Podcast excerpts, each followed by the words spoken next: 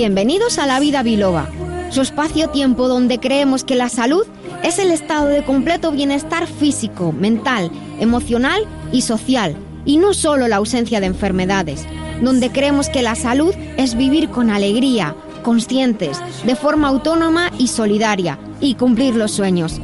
Soy la doctora Nuria Lorite Ayán y comenzamos.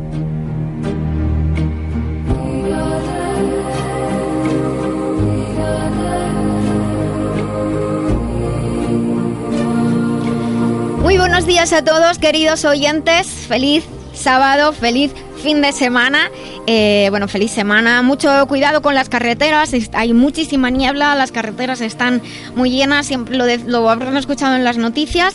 Pero bueno, se lo avisamos desde, desde ya. Estamos aquí en directo en Libertad FM, en, en el centro de la ciudad. Y estamos también en el podcast. Así que nos estarás escuchando cualquier día de la semana, a cualquier hora, a la que te convenga. Muchísimas gracias por hacer con nosotros la vida biloba, por vivir con nosotros la vida biloba por promover la salud, la cultura, el saber y, el bienestar. Gracias por compartir con tus amigos, con tus compañeros, eh, este estilo de vida que es importante para nosotros y por eso nos gusta compartirlo para que también sea importante para ti. Hoy tenemos un programa muy, muy especial y además hoy también para nosotros es un día muy especial. Les voy a contar el contenido que tenemos preparado para hoy. En primer lugar, tenemos que dar las gracias a Dani Blanco, que está al otro lado del cristal y que hace que esto sea posible. Esto de comunicarse con la mirada, sin gestos, sin nada, vamos, es que no tiene precio. La verdad, se lo digo desde, ya. ¿De qué vamos a hablar en este episodio que tienen en podcast en iVoox, donde además pueden recuperar todos los episodios que quieran, parar, eh, volver a escuchar, hacia adelante, hacia atrás, lo que quieran. Bueno, en Píldoras Saludables hoy vamos a tratar sobre la coenzima Q10, una sustancia que es un nutriente muy muy necesario para la musculatura y de manera muy especial para el corazón y ha saltado de la nutrición incluso complementaria, de la nutrición complementaria incluso a la cosmética y vamos a ver por qué. En la despensa que compensa, hoy vamos a hablar tachan sobre los pepinos que nos han pedido algunos oyentes, bueno, uno en concreto, ¿para qué sirven los pepinos? Se preguntó un oyente preparando una ensalada, nos lo escribió y nosotros pues lo hemos metido en nuestra pensada ni pone cara rara, te prometo que es verdad. Comenzamos en nuestra sección de test hoy para emocionarte con té de. Nos vamos a ir a la maravillosa Toscana. Chicos, ya tenéis ahí el té, podéis beberlo, está delicioso. En estilo de vida eh, y al hilo de hablar de la Toscana, vamos a hablar sobre esa, esa vivencia de, de, las personas que van por delante de su tiempo, que piensan o trabajan de forma distinta o incluso la necesidad de ser innovador. Eh, ¿Cómo se vive ser eh, pionero, pionera? ¿Tú qué opinas? Nos gustaría mucho escuchar tu opinión también en el Facebook, en, en Twitter y en nuestro WhatsApp. Es el 622 56 5607. Mándanos mensajes, no mensajitos de voz, que no los podemos escuchar Revisaremos también nuestra agenda de eventos patrocinada por la Escuela de Formación y Divulgación en Terapias Naturales y No Convencionales Integradas, Biloba, cuya web es biloba.es. Les invito a entrar, visitar el blog y todo el contenido que hay en la web. En el remitente intermitente hoy hablaremos con Jesús Fernández. Buenos días, Jesús. Saluda y respira un poco. Sí, vengo, de un parto. Bueno, bueno, ha sido tío. sí. ¡Ah! bueno. Hace 20 minutos. Bueno, bueno, felicidades, felicidades, felicidades a ti, a la mamá y papá y a recién nacido. Tienes una cara de felicidad. Hombre, es que no he dormido. Bueno, pero, bueno, pero tiene escala de felicidad. Bueno, pues en el remitente intermitente hoy vamos a tener a nuestro querido Chema Lorite, que de nuevo ha venido a vivir la vida biloba con nosotros. Vendrá un poquito más tarde. Nos trae su libro 43 agostos. Les recuerdo también que tenemos sorteos de ejemplares del calendario zaragozano para los oyentes del programa. Han de escribir desde la web del programa, lavidabiloba.com. Tendremos sus consultas, como siempre. Y hoy, en la última sección, hablaremos sobre la influencia de dormir poco. ¿Cómo no nos afecta a dormir poco a la salud. Les recuerdo de nuevo que tienen todos los episodios grabados, e información extra en la web lavidabiloba.com, conecta con la aplicación de iVox que pueden descargar en cualquiera de las, platas, de las plataformas y por cierto, me dijo a ti hiperfan que nos ayudas suscribiéndote al podcast, compartiendo con tus amigos y en tus redes los episodios y el programa de la vida biloba, que tienes todos los episodios completos y de forma gratuita en la aplicación de iVox, donde puedes escuchar, parar, volver a empezar. También están en la web. Y a ti, Bilovero, Bilovera de Pro, que colaboras con tu aportación al podcast, por pequeñita que sea, porque nos ayudáis entre todos a que esto sea posible. Por esto, aquellos que hacéis esa aportación pequeñita, aunque sea, al podcast, os vamos a ofrecer contenido especial, porque ser fan fan de la vida biloba significa mucho para nosotros. Muchas gracias por dar esa pestañita especial del podcast. No puedes hacer una aportación, tu aportación es darnos me gusta, comentar y compartir, que es facilísimo, nos hace muchísima ilusión. La vida biloba crece gracias a todos y cada uno de vosotros los que estáis ahí escuchando. Muchísimas gracias de todo corazón. Y hoy un mensaje muy muy especial a un oyente que ayer para nosotros muy tarde, claro, aquí, aquí en España, desde donde emitimos, nos escribió desde Nueva Zelanda una oyente chilena que está en Nueva Zelanda nos comentó que ha escuchado todos los programas. Felicidades a todos, chicos, desde de su parte. Y nos envió consultas que no sé si me dará tiempo a atenderla hoy, pero si no, prometido, como le dije, que eh, al, próximo episodio está respondida, respondida la pregunta, aunque ya le mandamos algunos consejillos por WhatsApp. Así que bueno, que somos internacionales. Llama a la vida biloba, que con rigor y con humor te ayuda la doctora a que te encuentres mejor. Sea un dolor engorroso o un simple ataque de tos, 915757798 o 915757232.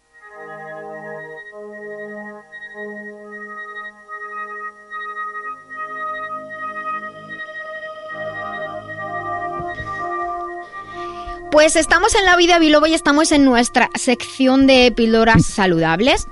Eh, hemos recibido varias consultas con respecto a una sustancia que saltó de la nutrición complementaria a la cosmética. Vamos a ver por qué. Hablamos de la coenzima Q10. Eh, químicamente es un anillo de quinona liposoluble unido a 10 unidades laterales de isopreno, que esto les suena, ¿verdad? Esto de isopreno suena al neopreno de los, de los trajes de, para nadar, pero no, no es lo mismo.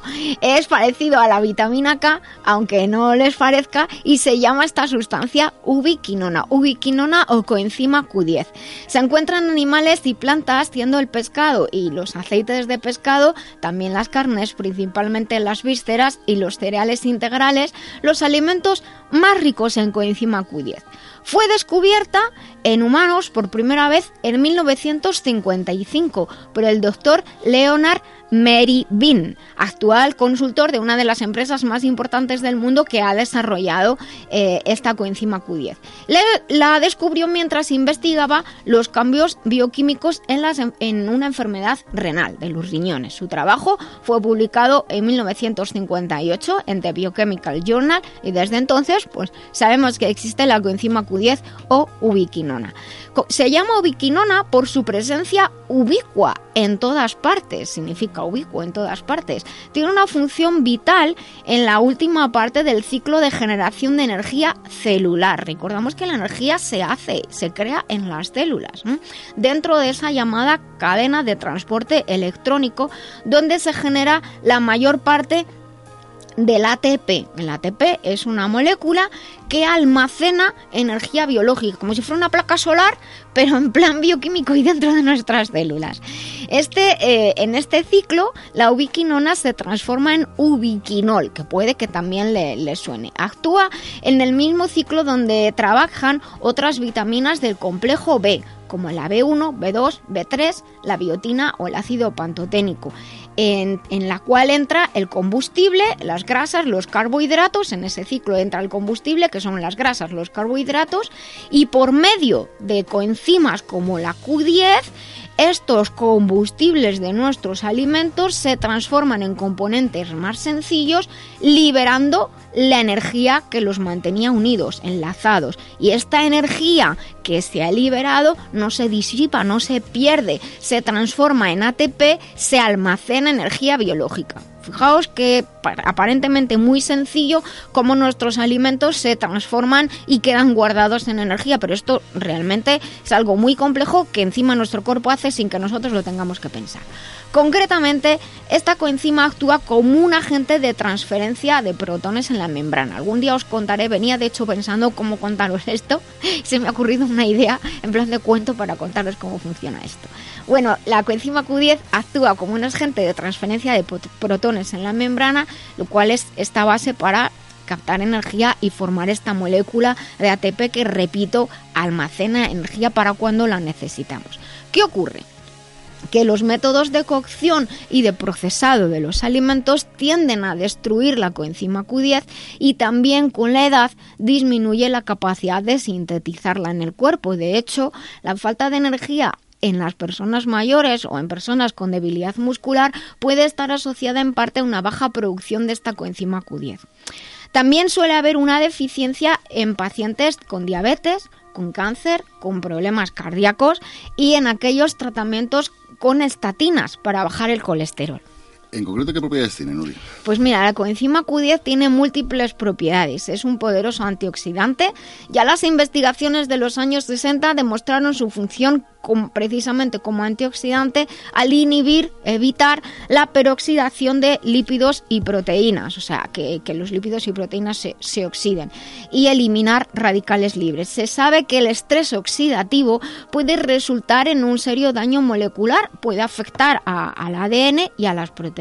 Cada vez se hace más evidente que el estrés oxidativo contribuye a muchas afecciones crónicas y degenerativas, incluso a, por ejemplo, quería decir, arteriosclerosis e incluso en las, las neoplasias. También ayuda a estabilizar y fluidificar al mismo tiempo en las membranas, mejorando el flujo de sangre al músculo cardíaco. En las enfermedades neurodegenerativas, la coenzima Q10 ha demostrado que puede aumentar las concentraciones eh, en mitocondriales en, el cerebro y ejerce un efecto neuroprotector. Parece ser que en enfermedades como por ejemplo ataxia de origen familiar o de Friedrich aparece una deficiencia de coenzima Q10. Esto es bastante curioso. Como propiedades adicionales podemos mencionar que en pacientes con diabetes se ha demostrado que ayuda a disminuir los cuerpos cetónicos y la, y la glucemia en ayunas después de recibir coenzima Q10 debido a la mejora de la función en el endotelio, en la pared de las arterias en la circulación periférica.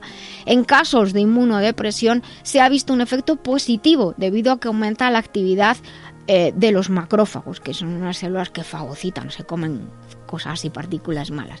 Y además aumenta el número de granulocitos, que también son células del sistema inmunológico. En pacientes con cáncer, la administración de coenzima Q10 podría ejercer un efecto protector durante el tratamiento con la quimioterapia gracias a esos efectos antioxidantes. Nuria, ¿cuál es el uso terapéutico?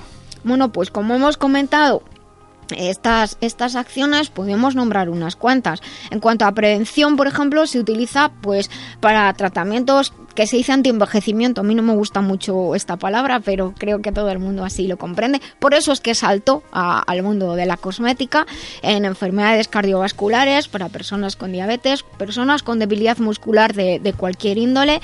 Eh, se puede eh, recomendar, de hecho, la suplementación generalmente en afecciones cardíacas, en problemas de isquemia, en casos de hipertensión en pacientes eh, oncológicos, cuando hace falta eh, los atletas o personas que hacen deporte eh, de manera muy intensa o se tiene una actividad física intensa como ayuda er-, ergogénica y también, fijaos qué curioso, en las enfermedades de las encías. Qué curioso, pero ¿cómo se puede tomar, Nuria? Pues eh, es liposoluble. Eso significa que para maximizar su absorción eh, tiene que ir sobre una base de, aceite o bien tomarlo con algún alimento que sea aceitoso. Las, eh, normalmente, se, como digo, se puede tomar en suplementos que pueden venir en, tabletas o en cápsulas y generalmente pues se toman unos 100 miligramos al día. Estas son las dosis que, se, que se ven en los estudios que, que funcionan mejor. Eh, sí que hay que hacer una salvedad con la coenzima Q10 por su funcionamiento y es que solamente presten atención y consulten como siempre con un profesional de la salud si toman anticoagulantes orales como cumarinas o barfarinas en algunos otros países. Recuerden siempre, siempre consultar con un profesional de la salud y usar marcas de confianza. Lamberts Española, representante único de Lamberts Healthcare desde 1989. Suplementos nutricionales a la vanguardia de la nutrición responsable.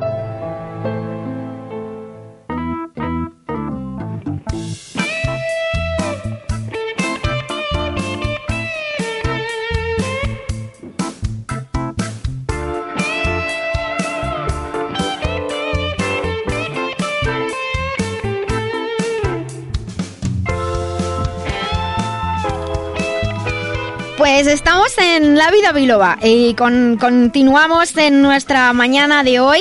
Eh, voy a saludar eh, Coelho de la Rosa, buenos días. Hola, buenos días. Eh, bienvenidos, que antes no he dicho nada, porque nos ha pillado así de tirón. Solo saludo a Jesús, que ha sido tío, pues hala. Y tengo también a María del Carmen Aranda, buenos días. Hola, muy buenos días, Nuria. Y hoy me vas a ayudar, vamos a hacer juntas las dos la despensa que compensa. Vamos a abrir nuestra despensa y vamos a ver qué nos encontramos hoy. Pues hoy tenemos una cosa muy curiosa. En la despensa que compensa en la vida biloba damos respuesta a un oyente que nos dijo, partiendo un pepino para hacer una ensaladita, pensé, ¿y para qué sirven los pepinos? Y nos mandó la pregunta, pues vamos allá a dar respuesta a nuestro querido oyente. Verán que les hacemos caso. Un poquito de historia. El pepino se conoce desde muy antiguo. Hay referencias en textos de la India de hace unos 3.000 años. En la obra Especies Plantarum de 1753, Linneo le da el nombre de Cucumis sativus. Pertenece a la familia de las cucurbitáceas, como la calabaza. Sativus significa salvaje o silvestre.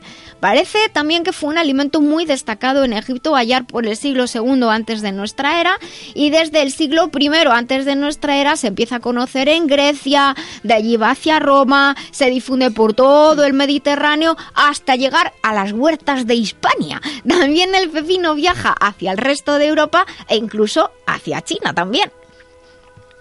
No hay que confundirlo eh, con el pepino de mar, que es un pescado. Exacto. Desde luego el pepino fue muy viajero y ya en el siglo XVI llegó a América, donde debió de gustar muchísimo, porque al día de hoy los pepinos, pickles o pepinillos, gustan un montón. Según datos de la revista digital La región de Murcia, Nuria, el pepino es la cuarta hortaliza más cultivada del mundo, solo superada por el tomate, la col y la calabaza. Los principales productores en el ámbito mundial son, es que no te lo vas a imaginar, A ¿eh? ver, a ver. China, Irán, China. Turquía, Rusia, Ucrania, Estados Unidos y bueno, luego ya siguen el resto de los países. Ah, bueno, sorprendida me, me dejas que no pensaba yo esto de pepinos iraníes o turcos realmente. Eh, de hecho, ha nombrado Rusia. En Rusia eh, a- aprendí muchas cosas, pero una de las cosas que aprendí fue a comer pepino así troceadito con una salsa de yogur y con menta y con cilantro. Riquísimo, lo recomiendo y es muy sencillo de preparar. De hecho, ¿qué sería de la típica ensalada mediterránea sin pepino? Precisamente pepinos y un bote de pepinillos en vinagre tiene que haber en nuestra despensa, pues es muy socorrido. Te acompaña lo mismo una carne que un pescado, una ensalada, unas tortillas mexicanas, te preparas un rico aperitivo con boquerones, pimiento rojo, aceitunas, atún. Hay muchísimas ideas. Dicho esto, vayamos la duda sin la que nuestro oyente no puede vivir. ¿Para qué sirven los pepinos? ¿Qué me cuentas, Mari Carmen? Pues mira, Nuria, la mayor parte de un pepino es agua, entre el Ujú. 93 y el 95%. Un montón. Por ello, puede ayudar a hidratar el cuerpo, lo cual es importantísimo durante el tiempo caluroso. Sí. Sin embargo, el pepino no es solo agua y aporta numerosos nutrientes que lo hacen interesante para todo el año.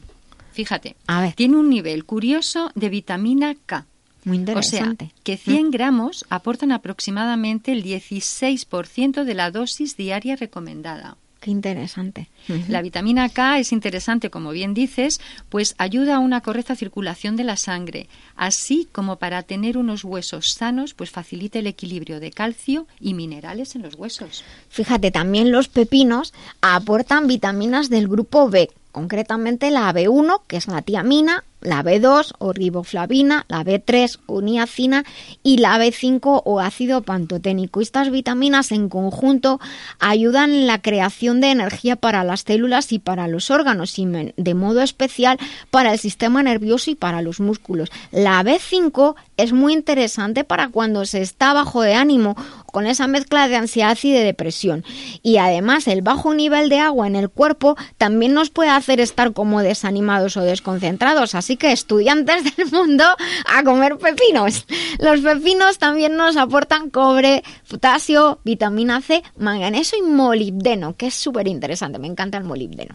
¿Te parece bien, Nuria, si vemos las razones principales para incluir pepinos en nuestra dieta, documentadas con estudios? Me parece perfecto. Venga. Pues mira, te voy a dar 10 razones. Luego las subiremos a la web, así resumidas. Es que es, el pepino es que, vamos, yo comía pepino todos los días. Hidratan, aportan agua que necesitamos. El agua, además, también es un medio conductor de nutrientes, da tersura y tono a los tejidos elásticos, desde a los ligamentos hasta los músculos. Facilita pensar, como bien has dicho antes, para todos los estudiantes. Promueve una tensión adecuada. Bueno, gracias al agua, de hecho, la sangre circula bien, los riñones pueden funcionar, vemos claro, podemos oler, saborear, se hidratan los pulmones, se hidrata la piel. Somos entre un 60 y un 80% de agua, depende de la edad, o sea que está claro que agua nos hace mucha falta. El punto 2. Los pepinos protegen el cerebro. Ese sería el titular. Los pepinos tienen una gran cantidad de un tipo de flavonol antiinflamatorio llamado fisetina, que según estudios realizados es muy importante para la salud cerebral. Parece que puede mejorar la memoria, nos protege de la pérdida de memoria, cuida las células nerviosas, eh, porque cuidan las células nerviosas del deterioro relacionado con la edad. Parece que podrían mejorar el aprendizaje en ratones con Alzheimer e incluso ayudar a las personas con tendencia a desarrollar esta grave enfermedad. Sé que hay estudios en esta línea, fíjate, los sencillos pepinos y el Alzheimer. Sí, sí, sí. Vamos, que veo que el lunes todo el mundo comprando pepinos en la frutería. no, lo dudo. bueno, también te quería comentar que disminuye el riesgo de cáncer. Hay algunos estudios que, que se han realizado, los pepinos contienen lignanos y, y también un grupo de sustancias que se llama cucurbitacinas, lo que podría ayudar a reducir el riesgo o ayudar en algunos tipos concretos de cáncer, como cáncer de mama, de útero, de ovario o de próstata. De hecho, hay muchas referencias acerca, acerca de esto. Cuéntame más. Pues mira, que combate la inflamación. Sí. Los pepinos podrían ayudar a refrescar cuando hay una zona o región afectada por inflamación y también en uso externo. Yo en verano, de hecho, me corto rodajitas de pepino y me lo pongo encima de los ojos, oye, que me refresca muchísimo. Y para la y en la dermatitis también, yo lo digo muchas veces, la cáscara del pepino, la papa te la pasas. Los estudios en, en animales sugieren, de hecho, que el extracto de pepino puede ayudar a reducir esa esa inflamación que decimos a veces no deseada cuando hablamos de salud, porque la inflamación en realidad es un mecanismo de defensa, no lo olvidemos, pero bueno, llega un momento en que, en que es muy molesta y hay que ayudar a controlarla. En parte esta acción la hace inhibiendo la actividad de, de sustancias proinflamatorias y por eso, como estamos diciendo, tanto un uso interno como un uso externo nos puede ayudar. Sí, y además son antioxidantes, que queda más. ¿eh? sí, sí, vamos por el punto 5. vamos por el punto 5. Bueno, pues te diré también que los pepinos contienen numerosos antioxidantes, como estabas comentando, aportan vitamina C y betacarotenos. También contiene flavonoides antioxidantes.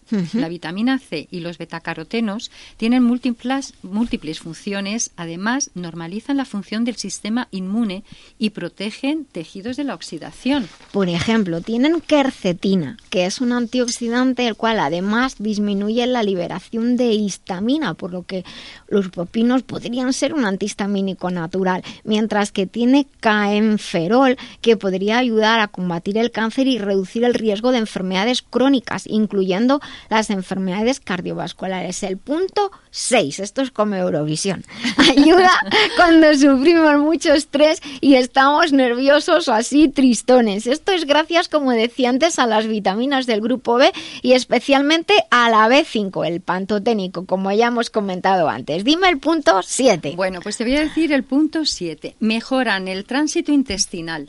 ¿Esto a que no lo podéis imaginar? Pues no. Pues- Que del pepino ya me lo creo todo.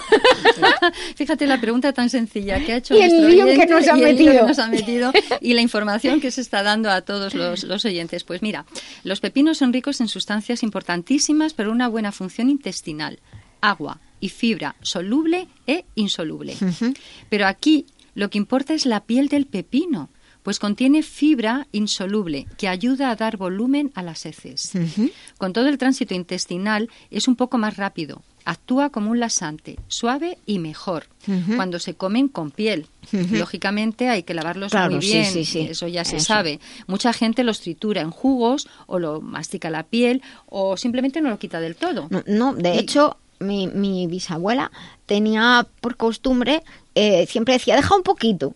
Y entonces yo luego me daba cuenta de que yo creí que era por decoración, que como que pelaba un trozo sí, un trozo no, Sí, un trozo sí, un trozo no. yo, Y luego sí. cuando haces en rodajas queda verde, blanco, verde, blanco. Yo creía que era de decoración, pero no, resulta que es por la fibra. Yo digo el punto 8. Ayudan a mantener un peso saludable. Esto se debe a que los pepinos son muy bajos en calorías, unas 14 kilocalorías por 100 gramos, que es que no es nada. Vamos, mm, 10 veces menos que un yogur. Y además tienen un buen efecto saciante gracias a la fibra soluble, es decir, que nos llenan en su sería. Dime el punto 9. Pues te voy a decir el punto 9. Ayudan al corazón y a otros músculos. Fíjate, los pepinos contienen potasio. Me está dando la risa porque qué buenos los pepinos. es, que, es que de verdad yo sabía que era bueno y yo comía pepinos, pero es que ahora no va a pasar un día sin comer Sin un pepino. pepinos. Oye, muchísimas gracias al oyente que ha hecho esta Sí, sí, pregunta. bueno. Por favor, que se animen los Para- demás y sigan haciendo preguntas. para que para que veamos que no hay pregunta ni duda tonta. No, no, no, en absoluto. Bueno, pues como Vamos te al decía, sí. Los pepinos contienen potasio que en equilibrio con el sodio facilita la correcta transmisión de impulsos nerviosos, contracción muscular y del corazón. Y el potasio evita los calambres. Eso es verdad. Estos que por- muchas veces tenemos así cuando nos quedamos dormidos. Y solemos este- decir un plátano, pero un claro, el plátano engorda mucho y el pepino no. Fíjate. Ya está la solución.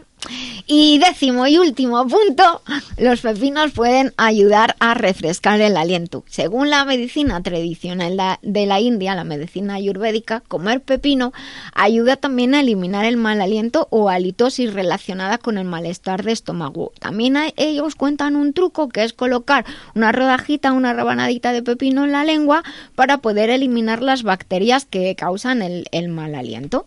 Bueno, y como todo el mundo sabe y había mencionado Sí. poquito antes, dos rodajas de pepino sobre los ojos cerrados bajan la hinchazón y las ojeras. Pues, eh, Nuria, estimados oyentes, espero que nuestro oyente principal, que es quien ha realizado la pregunta, hoy prepare su ensalada con pepinos con más alegría y conocimiento. Pues la verdad es que sí, ha sido una sección muy curiosa y muchísimas gracias a todos nuestros oyentes por enviar, eh, por enviar vuestras preguntas y vuestras dudas, porque también pues nos ayudáis a que todos aprendamos más. Cerramos nuestra despensa y continuamos el programa. Cuidar la salud de forma integral, atendiendo al cuerpo, mente y emociones, es un camino que realizamos con Master Life. Master Life es una línea de complementos nutricionales con más de 30 años de experiencia en el cuidado del bienestar integral, con responsabilidad y uniendo ciencia y tradición. Encuentra más información en masterlife.info. Master Life, maestría para cada momento de la vida.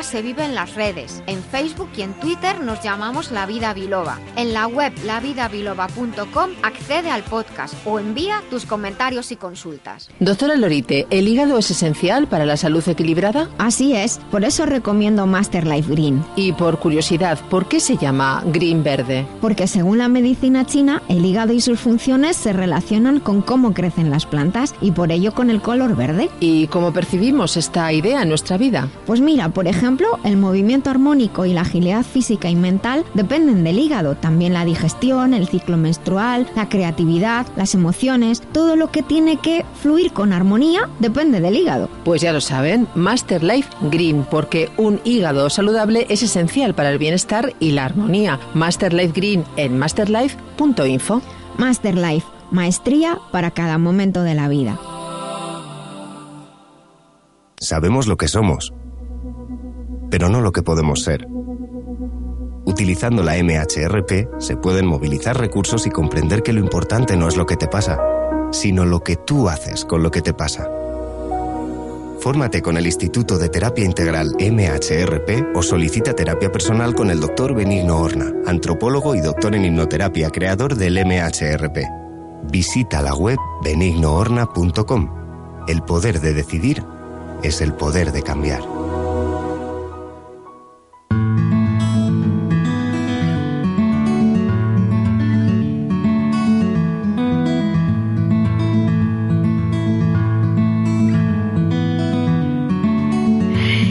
Pues continuamos aquí en La Vida Biloba en esta mañana tan bonita y abrimos nuestra sección con, con los test de TDMecum donde aprovechamos pues para aprender más de- del mundo del té, del mundo de las infusiones y donde aprovechamos pues cada semana nos vamos de viaje a un sitio. Hoy nos vamos a la Toscana, nos vamos a la Toscana con té de y con un té de té de que se llama Toscana, que es un té negro con mora, con grosella, con trocitos de merengue que los puedes quitar y comértelos solos, trocitos de galleta con flores de malva, un té estimulante, depurativo, cardiosaludable que ayuda a la concentración, mejora la memoria, ayuda a hacer también la digestión.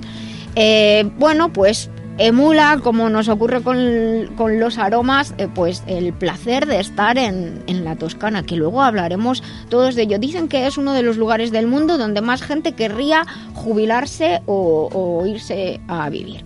Eh, la, el té de toscana está hecho en una base de té negro mezclado, como digo, con grosella, con mora y con merengue. Y os cuento acerca del té negro. Los métodos de producción y las variedades de té dependen mucho de la región donde se produzca. Normalmente el proceso siempre tiene cuatro pasos básicos para que lo sepamos. Eh, marchitamiento, se enrollan las hojas, se fermentan y se desecan. Las hojas recolectadas se extienden y se dejan marchitar hasta que se vuelven lo suficientemente flexibles para enrollarlas sin romperlas, todo con sumo cuidado. Después de enrollar las hojas se deja que se van liberando las sustancias que le dan el color y la forma final y también el sabor. Jesús, fíjate, decías tú, este sabe un poquito más amargo, claro, el té negro es amargo, el té realmente es amargo, igual que el café también es amargo. Lo que ocurre es que luego, según las otras plantas que lleve, o si está solo el té, es amargo. Hay gente que le gusta amargo, hay gente que lo endulza, ¿eh? pero el té, de hecho, si no supiera amargo, yo me mosquearía. No, en este caso no es curioso. He visto de lo de, lo de la semana pasada con este. Claro. Y este un poquito más de amargor en ese sentido. Ojo, que me encanta también, es decir, que está, Sí, está sí. bueno, pero que Claro, tiene ese aliciente, eh, ¿sabes? entonces, claro, según la, la asociación de, de plantas, pues tiene un sabor distinto y nosotros lo estamos, de hecho, tomando sin, sin endulzar. Bueno, no, yo por lo menos. Entonces, eh, cada uno luego puede añadir un poquito de miel o de lo que quiera. También incluso una pizquita de, de leche, le echa mucha gente a- al té. Bueno, después, como decimos, que, que se ha mantenido el nivel de oxidación que se quiera, pues... em, pues tenemos distintos tipos de, intensidad, por así decirlo. El té negro siempre tenemos que decir que es el más que más teína, que es lo mismo que la cafeína, lo repito siempre, es el que más teína o cafeína tiene. Por eso también cuando, cuando bebemos té negro, pues estamos más despiertos, más espabilados. Lo que siempre tenemos que tener mucho cuidado, y lo repito desde ya, eh, cada envase de, de té de mecum pone eh, la temperatura a la que tiene que estar el agua para mezclarlo, pero no para beberlo. ¿eh? Luego el tiempo de infusión y la cantidad que se tiene que mezclar por, por taza. Aquí pone el agua a 96 grados. Eso significa que el agua tiene que estar a 96 grados, lo dejamos el agua y, la, y las plantas que están dentro tres minutos y después colamos o como sea que lo queramos hacer, pero ya separamos el líquido y ese líquido que se llama infuso, esa es la palabra trénica, trénica, que siempre me acuerdo del chiste, ya lo tengo un momento. La palabra trénica es infuso. que no voy a contar el chiste, ¿vale? Cuéntalo, sí. Van dos por el campo y le dice uno al otro, Cipriano, ¿has visto ahí una lingratija? Y dice el otro, ¿qué va a ser? Es una lingratija, es un lingarto. Dice que no es un lingarto, que es una lingratija. Dice, mira, vamos a ir Manuel a hablar con el señor alcalde, que el señor sabía y nos va a decir de verdad si esto es una lingratija o un lingarto. Bueno, el alcalde dice, a ver, alcalde, no he encontrado un bicho por ahí andando y dice que es una lingratija, pero el otro dice que es un lingarto. Dice, los dos tenéis razón, pero la palabra trénica, trénica, trénica es retil. Pues nada, vuelvo, que si no mi cerebro no podía dejar. Ahora va a ir a caca.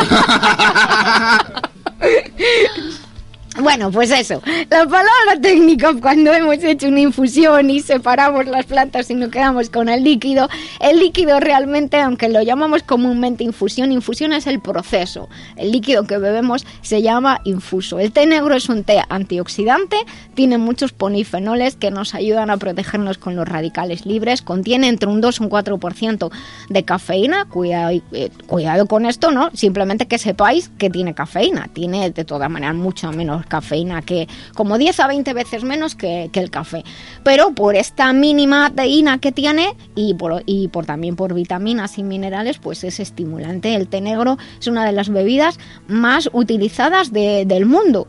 Y luego os cuento más cosas, pero vamos a hablar de, de la Toscana. Yo no he ido, este es como mi viaje soñado que siempre pasa algo que no voy. La capital de, de la Toscana es una región de Italia y, su- la ciudad más poblada y conocida de la Toscana es, es Florencia. De hecho, es una de la región de la Toscana y Florencia son uno de los lugares del mundo más visitados, tienen turismo y visitas todo, todo el, año. Y parece ser que además el nombre Toscana es muy, muy antiguo, viene de los etruscos que, que vivían allí. Y incluso parece que el, el idioma, el dialecto que hablan allí, era el más parecido al latín, en el que escribían Dante, Petrarca, Boccaccio y Maquiavelo. ¿Vosotros qué sabéis de la Toscana? ¿Habéis estado alguna vez? Yo sí, eh, anteriormente, precisamente Juras lo comentaba. Yo soy una apasionado del ajedrez.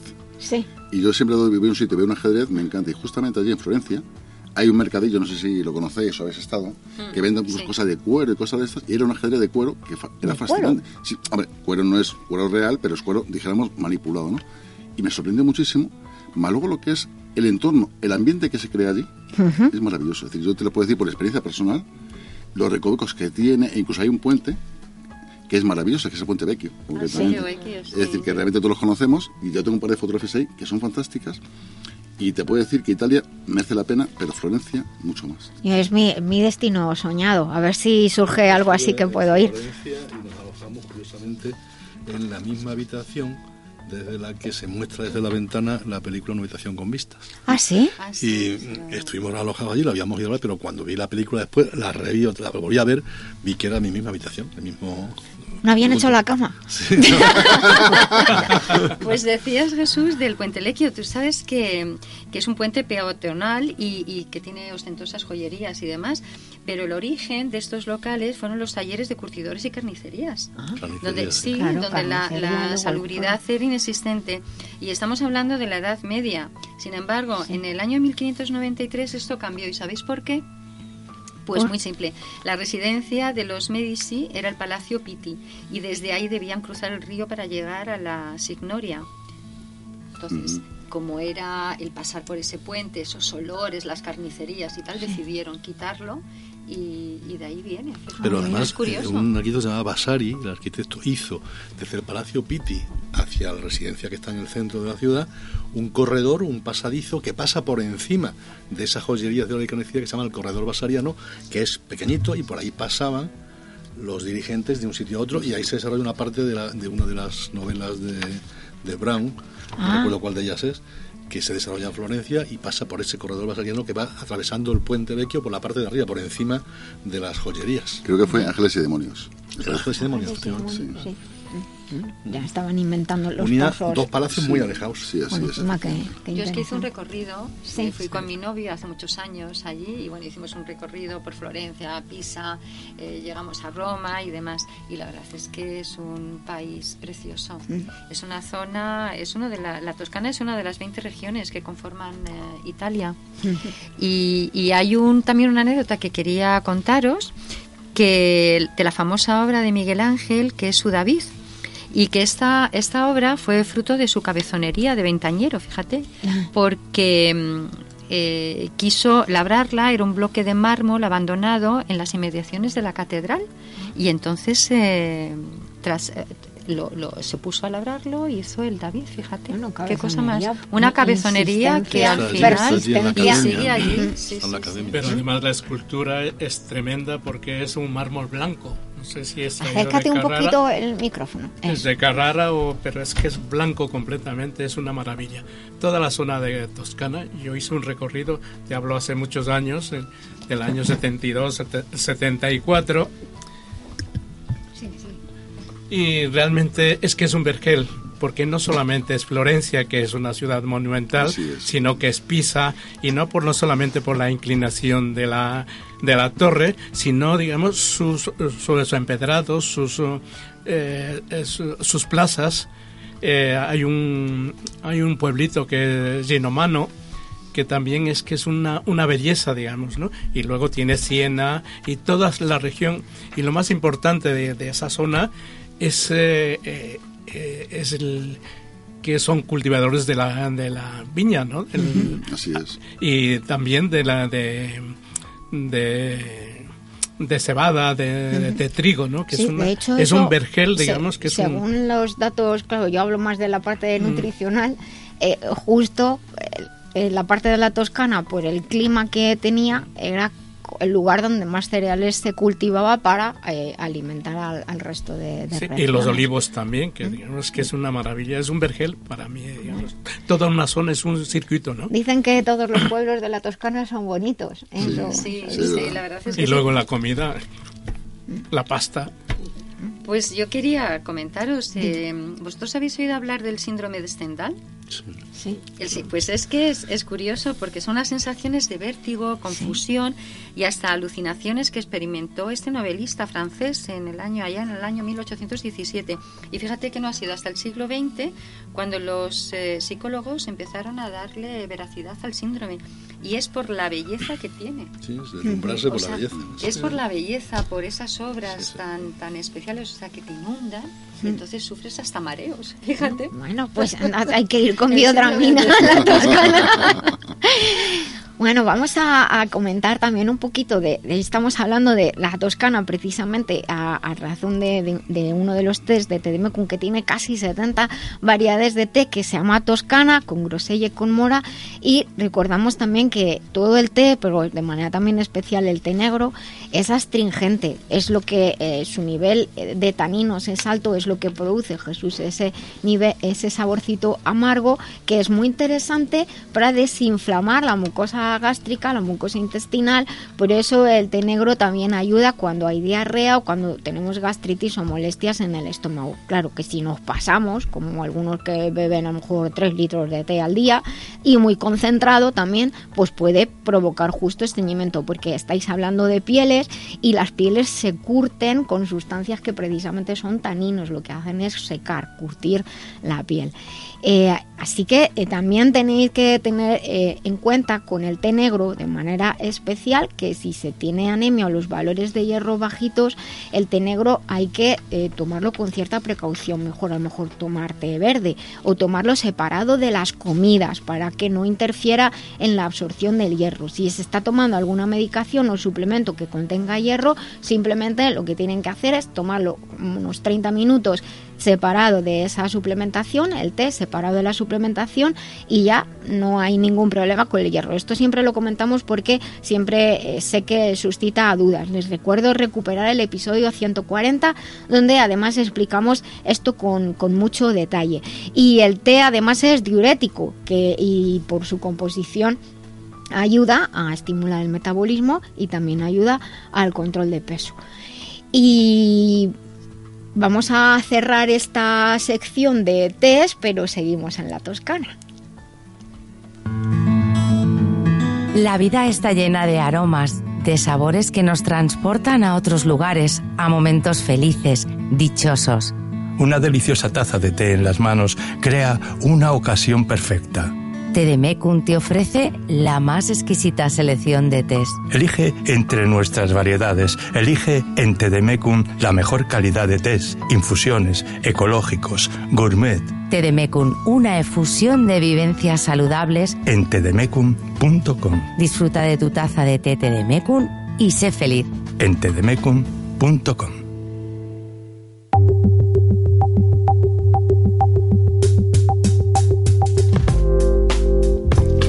Continuamos aquí en La Vida Biloba, ya estamos terminando esta primera parte y estábamos justo hablando de, la Toscana.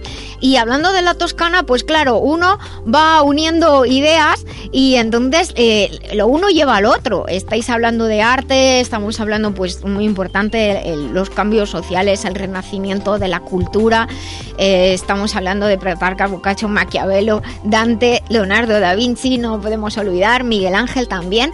De Leonardo da Vinci se dijo que, que, su genialidad viene en gran parte por su forma de pensar, lo que se llama pensamiento transversal. Eh, él podía trabajar o trabajaba par, para o por, no sé cómo decirlo, para personas que, que financiaban su, su, trabajo. Y luego, en general, pues en el mundo de, del arte eh, o, o, quizás en, en, en cualquier mundo, no solo en el del arte, me voy a corregir a mí misma. Cuando tienes un mecenas no siempre haces lo que quieres. Eso por una parte, os lo planteo aquí como, como idea. Y luego por otro lado, las personas que son muy innovadoras, las personas que rompen moldes, que están como fuera de su tiempo por delante, no, no hacia atrás, eh, casi siempre encuentran una situación de vida difícil, encuentran críticas, encuentran una situación complicada, eh, tanto como persona como como también ciertas instituciones que también trabajan de, de, una manera distinta a la que cabría esperar a lo mejor por la situación social. Eh, ¿Cómo creéis vosotros que se debería o se podría afrontar eh, esa, esa, vivencia de que como a veces que te sientes fuera de, de, lugar, que sabes que lo que estás haciendo es distinto, que puede ser bueno o que es lo que tú sientes y que todo el mundo te dice, ¿qué estás haciendo? ¿Cómo pensáis vosotros cuál es? Yo, yo tiraría hacia adelante siempre. Hay, hmm. que, hay que fiarse y guiarse de tu corazón. Y si estás convencido de lo que estás haciendo, tira hacia adelante, porque muchas veces las personas que más te quieren incluso Mm. te tiran hacia abajo. Sí. Les da miedo, les da miedo salirse de la rutina, de lo que nos Ah, están que te van a decir, que se van a reír que de se van a reír y tal. A mí me pasó con el tema Sí. de la escritura. Yo tenía Sí. miedo a decir que escribía y estuve durante muchos años, hasta que un día dije, no señor, yo quiero escribir y voy a escribir. Lo haré bien, mal, pero voy a escribir para mí. Mm. Y bueno, pues eh, al final, al final triunfa lo que realmente se hace con el corazón. Así que adelante, que no se lo piensen. Adelante. ¿Tú, Coelho, tienes algún mensaje?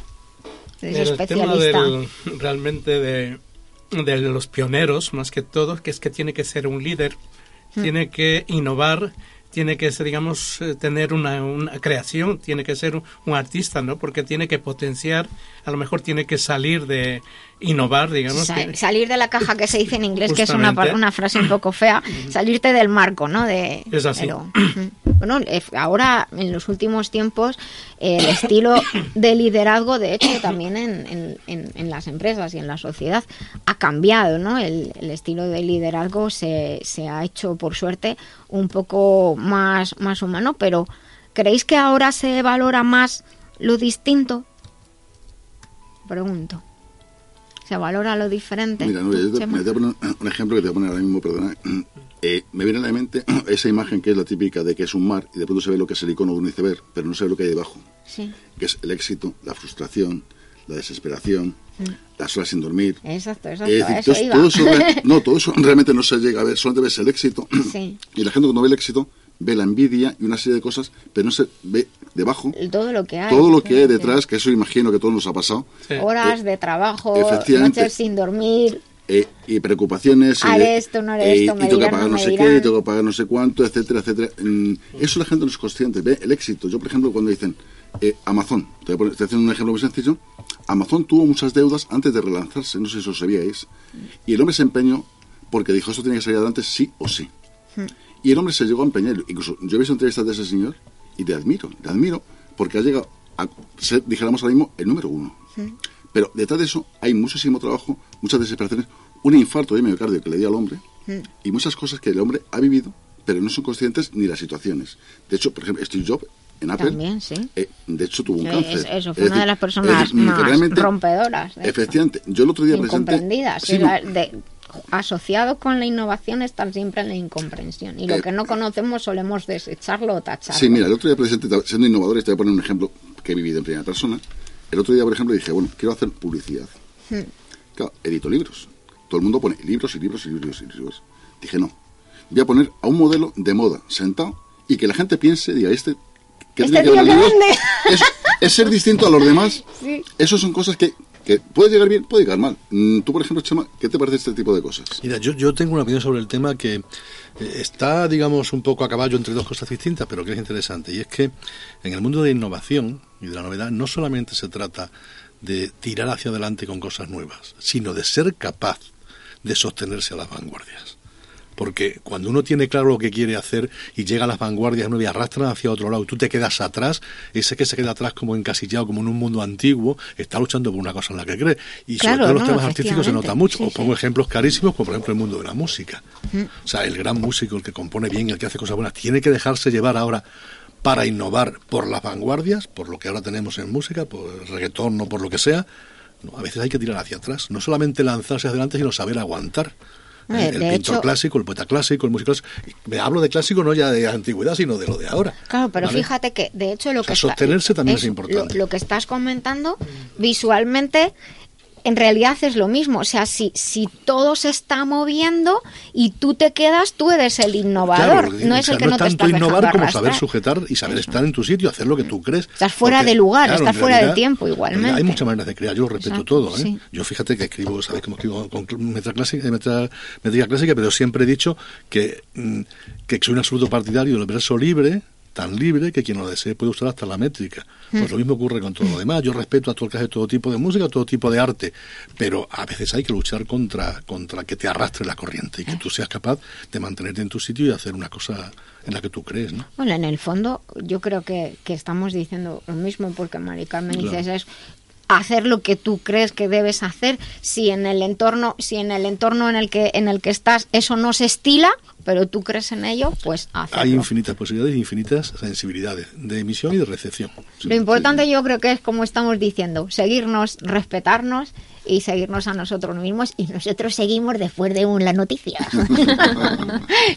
Estamos en la vida biloba en Libertad FM, porque nos gusta ser saludables, ser mejores y vivir en positivo. ¿Quieres saber más sobre la vida biloba o sobre la doctora Nuria Lorite? Visita lavidabiloba.com. Escribe, comenta, participa. ¿Buscas formarte en salud integral e integrada? Te presentamos una de las escuelas más prestigiosas con reconocimiento internacional, la Escuela Biloba, fundada por la doctora Nuria Lorite Ayán, porque gracias a su rigor, calidad de investigación, ha obtenido el aval de numerosas universidades nacionales e internacionales. Biloba establece puentes entre diferentes concepciones de la salud y de la enfermedad. Te ayuda a optimizar tu esfuerzo y formación. Somos pioneros y expertos en los nuevos sistemas de formación, con todo el apoyo personal y tecnológico para ti. Estamos siempre con contigo. Déjate contagiar de nuestro amor y pasión por la salud y el conocimiento. Biloba es tu escuela. Visita www.biloba.es.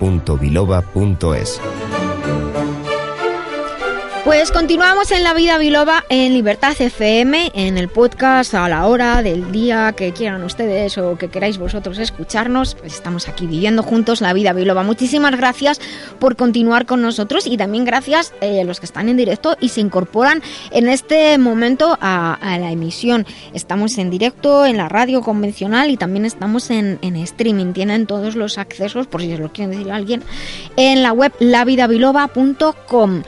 Y seguimos ahora en nuestra sección de eventos. Hoy decía al principio, hoy es un día muy muy especial para nosotros. Les voy a contar unas cosas y luego les digo por qué. Lo primero, no dejen de darse de alta en la web biloba.es, la visitan, pueden leer acerca de un montón de cosas de salud, de bienestar, tienen un blog en el que pueden participar y comentar y además es una escuela que eh, realiza eh, actividades de formación y divulgativas tanto para profesionales de la salud como para cualquier persona que quiera aprender a cuidarse, aprender más sobre sí mismo. Así que les invito a visitar biloba.es en la sección de, de, formación y que vean las actividades. Hay varias conferencias y seminarios que se pueden realizar en el formato de videocursos con apoyo online, como por ejemplo el de síndrome de fatiga crónica, fibromialgia, afecciones relacionadas, eh, uno de, de endometriosis y cuidado integral, que además estos están ahora a un precio promocional porque se acaba de abrir la nueva escuela online, así que aprovechen. Luego también está el, el programa Probiatic, que es un programa de atención integral a afecciones oncológicas y crónicas degenerativas.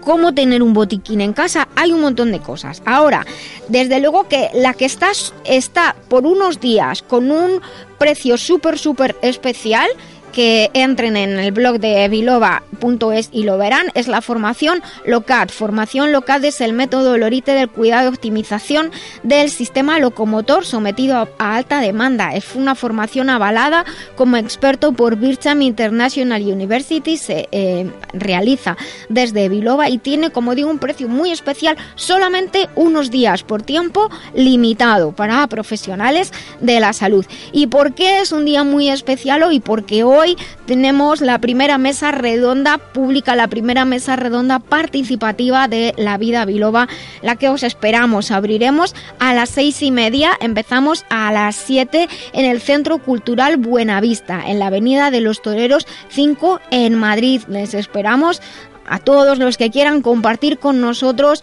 Y el tema que hemos elegido para esta mesa redonda participativa, en la que vamos a poder lógicamente participar, debatir, preguntar, charlar, es empoderando la salud y la felicidad hablaremos de puntos clave cada uno de los colaboradores que pueden ofrecer a los asistentes y todos creo que vamos a aprender un, un, montón. Les recuerdo que si quieren venir como público al programa o quieren comunicarnos cualquier cosa pueden hacerlo desde la web lavidabiloba.com o en el WhatsApp 622 56 56 07 y también en nuestra web pueden encontrar nuestra lista de reproducción en Spotify porque somos unos fanáticos de la música, para nosotros es muy importante en la vida y por eso tenemos nuestra propia lista de reproducción. Ala, continuamos.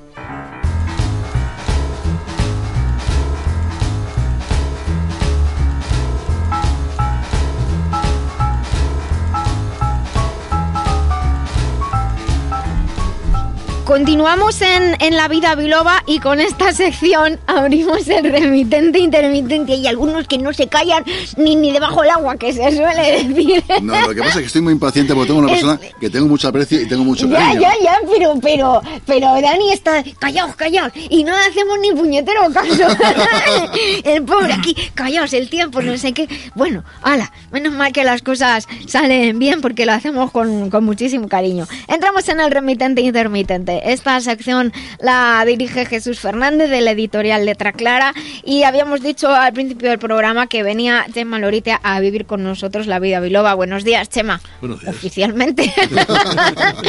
y ya pues te dejo con Jesús y también cualquiera de los compañeros que quieran preguntar cosas. ¿Qué hay? Muy buenos días, Chema. Pero yo voy a empezar con un texto del prólogo de José Mota, que tienes dedicado en tu libro que se llama 43 agostos, 43 razones. Y dice así.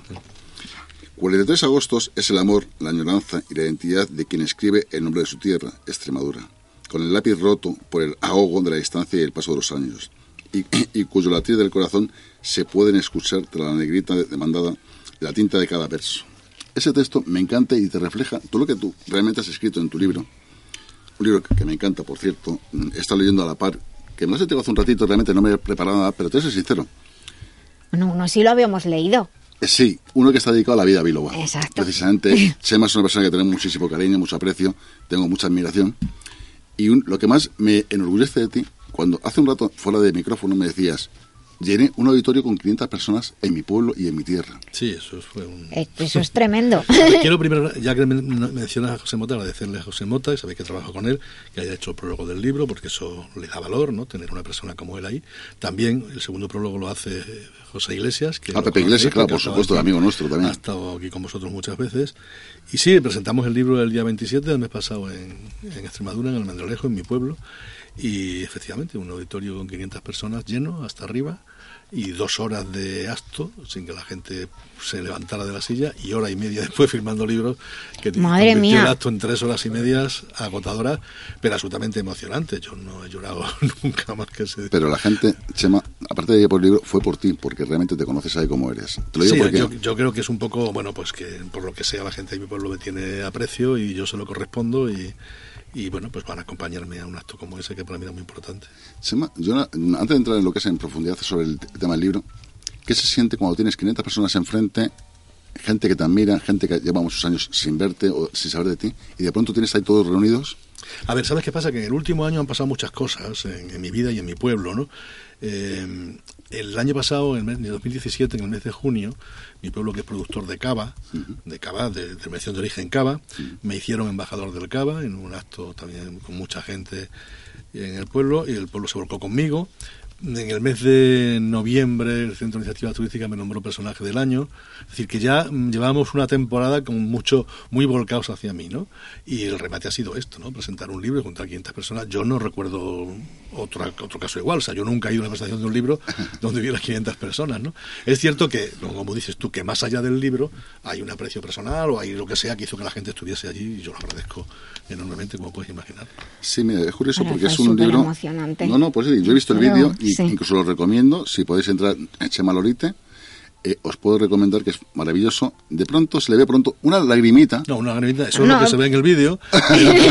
me, me pegué un atracón de llorar considerable. Pero eso es muy bonito porque yo siempre digo lo mismo. Cuando lloras de, de emoción es maravilloso. ¿Sabes qué pasa? Que además de que de mi presencia y la de José Mota, que está también allí, eh, tres grupos distintos, una cantante, Paca Manchón, que ha usado letras mías, cantó las canciones, un grupo de sevillanas que ha usado letras mías para sus sevillanas, también cantó canciones mías, y un grupo folclórico cantó una jota, que es mía letra y música, que cantan todas las jotas, todos los grupos folclóricos extremeños, con lo cual fue un acto muy movido, hubo, hubo poesía, hubo relatos, hubo risas, hubo llantos, hubo música, eh, habló el alcalde, o sea, fue muy, muy, eh, muy emotivo y muy, muy movido, hubo muchas cosas, ¿no? Sí, que, bueno, esos momentos hay que vivirlos para poderlo, que dijéramos, sentirlos, porque realmente son momentos de que la vida nos agradece la labor de tantos años, porque tú con este libro, ¿qué tiempo llevas eh, haciendo? Mira, yo este libro es un poco el resumen, se llama 43 de agosto porque son los agostos pasados desde 1975, que fue un momento, yo empecé a escribir con nueve años y escribía poemas de niños y de pronto con 15 años escribió un poema que se recoge en el libro, es el primero o el segundo que viene en el libro,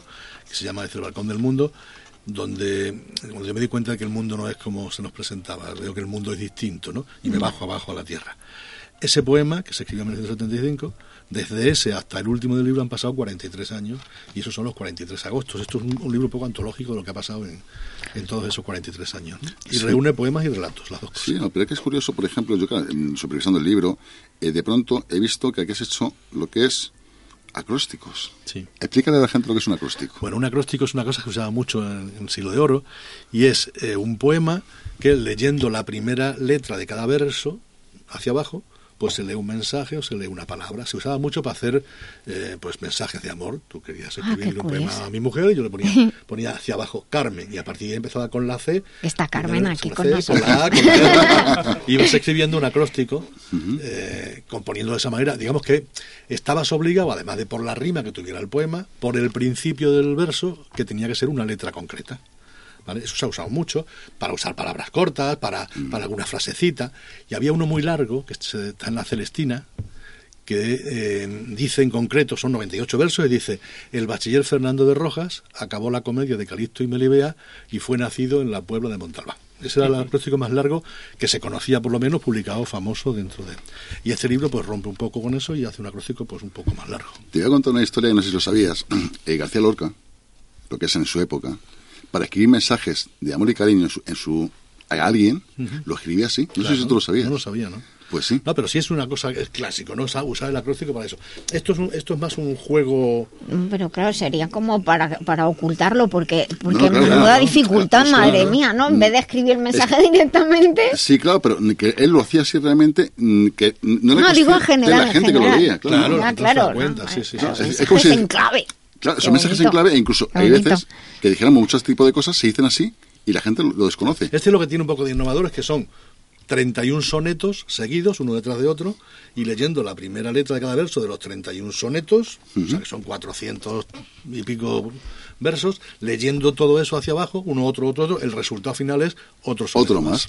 Eh, ya Joder, que estamos hablando de mía. leer, ¿te atreves a leernos algo, Chema? Sí, mira, voy a leer si os parece el poema que va en el libro dedicado a la vida biloba. Pues para mí es un Eh, placer. espera, espera. Un privilegio. Sí, sí, sí. Me estoy poniendo nerviosa. ¿Tú nerviosa, Nuria? Yo nerviosa. Uf, no me lo creo. Es que es muy emocionante esto. No, para mí es la verdad que es Hay algo, bonito. José María, que me ha llamado la atención. Bueno, se dice de ti la difícil sencillez de este poeta. Es que es, eh, fíjate, qué poquitas palabras y cuánto abarca, ¿eh? A Abarca ver, muchísimo. La comunicación es tan, y la poesía y todo lo demás, es tan personal que las metas son, son absolutamente personales, cada uno persigue lo que quiere. Yo personalmente no escribo para mí, ¿vale? Yo escribo para que me lean y aún más para que me oigan. Y pretendo que se me entienda. Entonces, yo intento ser sencillo en lo que explico y en lo que... De hecho, el, el- el poema que, que, que es el, el, digamos, el eje de ese acróstico habla de eso, de la sencillez escribiendo, ¿no? ¿Por qué? Porque me parece que si no me entienden, no consigo lo que quiero. Yo respeto muchísimo al que prefiere hacer otra cosa, ¿eh? pero mi apuesta personal es la sencillez. ¿no? Se eh, la- ¿Esa técnica es innata o se aprende? A ver, yo, esto es, la técnica está claro que se aprende y solo se aprende de una manera, solo de una, leyendo. Y no hay más. Pero leyendo no solo se aprende a escribir, se aprende a muchas más cosas. Muchas ¿no? más cosas. Es una de las costumbres que estamos perdiendo. Cuando decimos, y los- la gente joven eso lo oye más, percibimos los mensajes igual a través de las imágenes y vemos una película y lo entendemos igual. Los mensajes sí, pero los métodos no y la forma no. Y la cultura y el léxico y todo eso se aprende leyendo y de ninguna otra manera, no hay otra fórmula posible. Uno no se puede aprender el diccionario de carrerilla. Yo tengo una frase que dice, no hay palabras mal dichas, sino mal interpretadas. Claro, también es verdad. es decir, que realmente... Leemos el poema Por este. supuesto, es un placer. Es un poema progresivo, lo llamo yo, porque empieza con una octava real, una, sexta, una octava, una sexta real, un Chema, cuarteto, un la- terceto. tú yo sí lo sé, y la gente que, la mayoría lo sabemos, pero hay gente que desconoce. ¿Tú puedes explicar, antes de leerlo, qué significa eso realmente? Sí, a ver, eh, eh, yo juego con la métrica clásica. La métrica clásica es una cosa que, que comprime, que, que estrecha, que, que impide expresarse porque te, porque te hace ajustarte. Entonces yo me quiero jugar a eso, quiero jugar a la métrica clásica y además quiero complicarlo un poquito. Entonces aquí mezclo distintas estrofas. Estrofas que van disminuyendo hasta acabar en un verso libre. Empieza con ocho versos, luego seis versos, luego cuatro, luego tres, luego dos y luego uno. Esa es la teoría, ahora la práctica es La práctica es esto. Se llama Poema para escupirle al siglo XXI. Tiene otra otra historia que es que está escrito todo, todas las rimas son en esdrújula, o casi todas. ¿vale?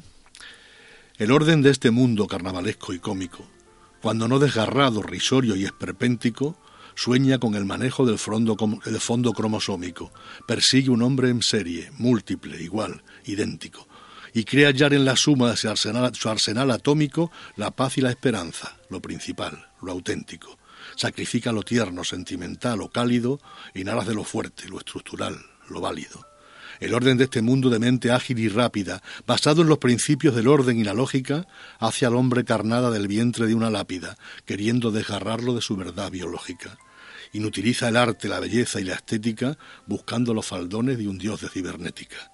El orden de este mundo, el orden de esta esdrújula amalgama impecable de extraño y celuloide hace perder al hombre sus rujos y su brújula y arroja contra el genio la sombra del androide. El orden de este mundo de entendimiento esférico, preñado al fin y al cabo de fe decimonónica, modela un universo de aspecto cadavérico.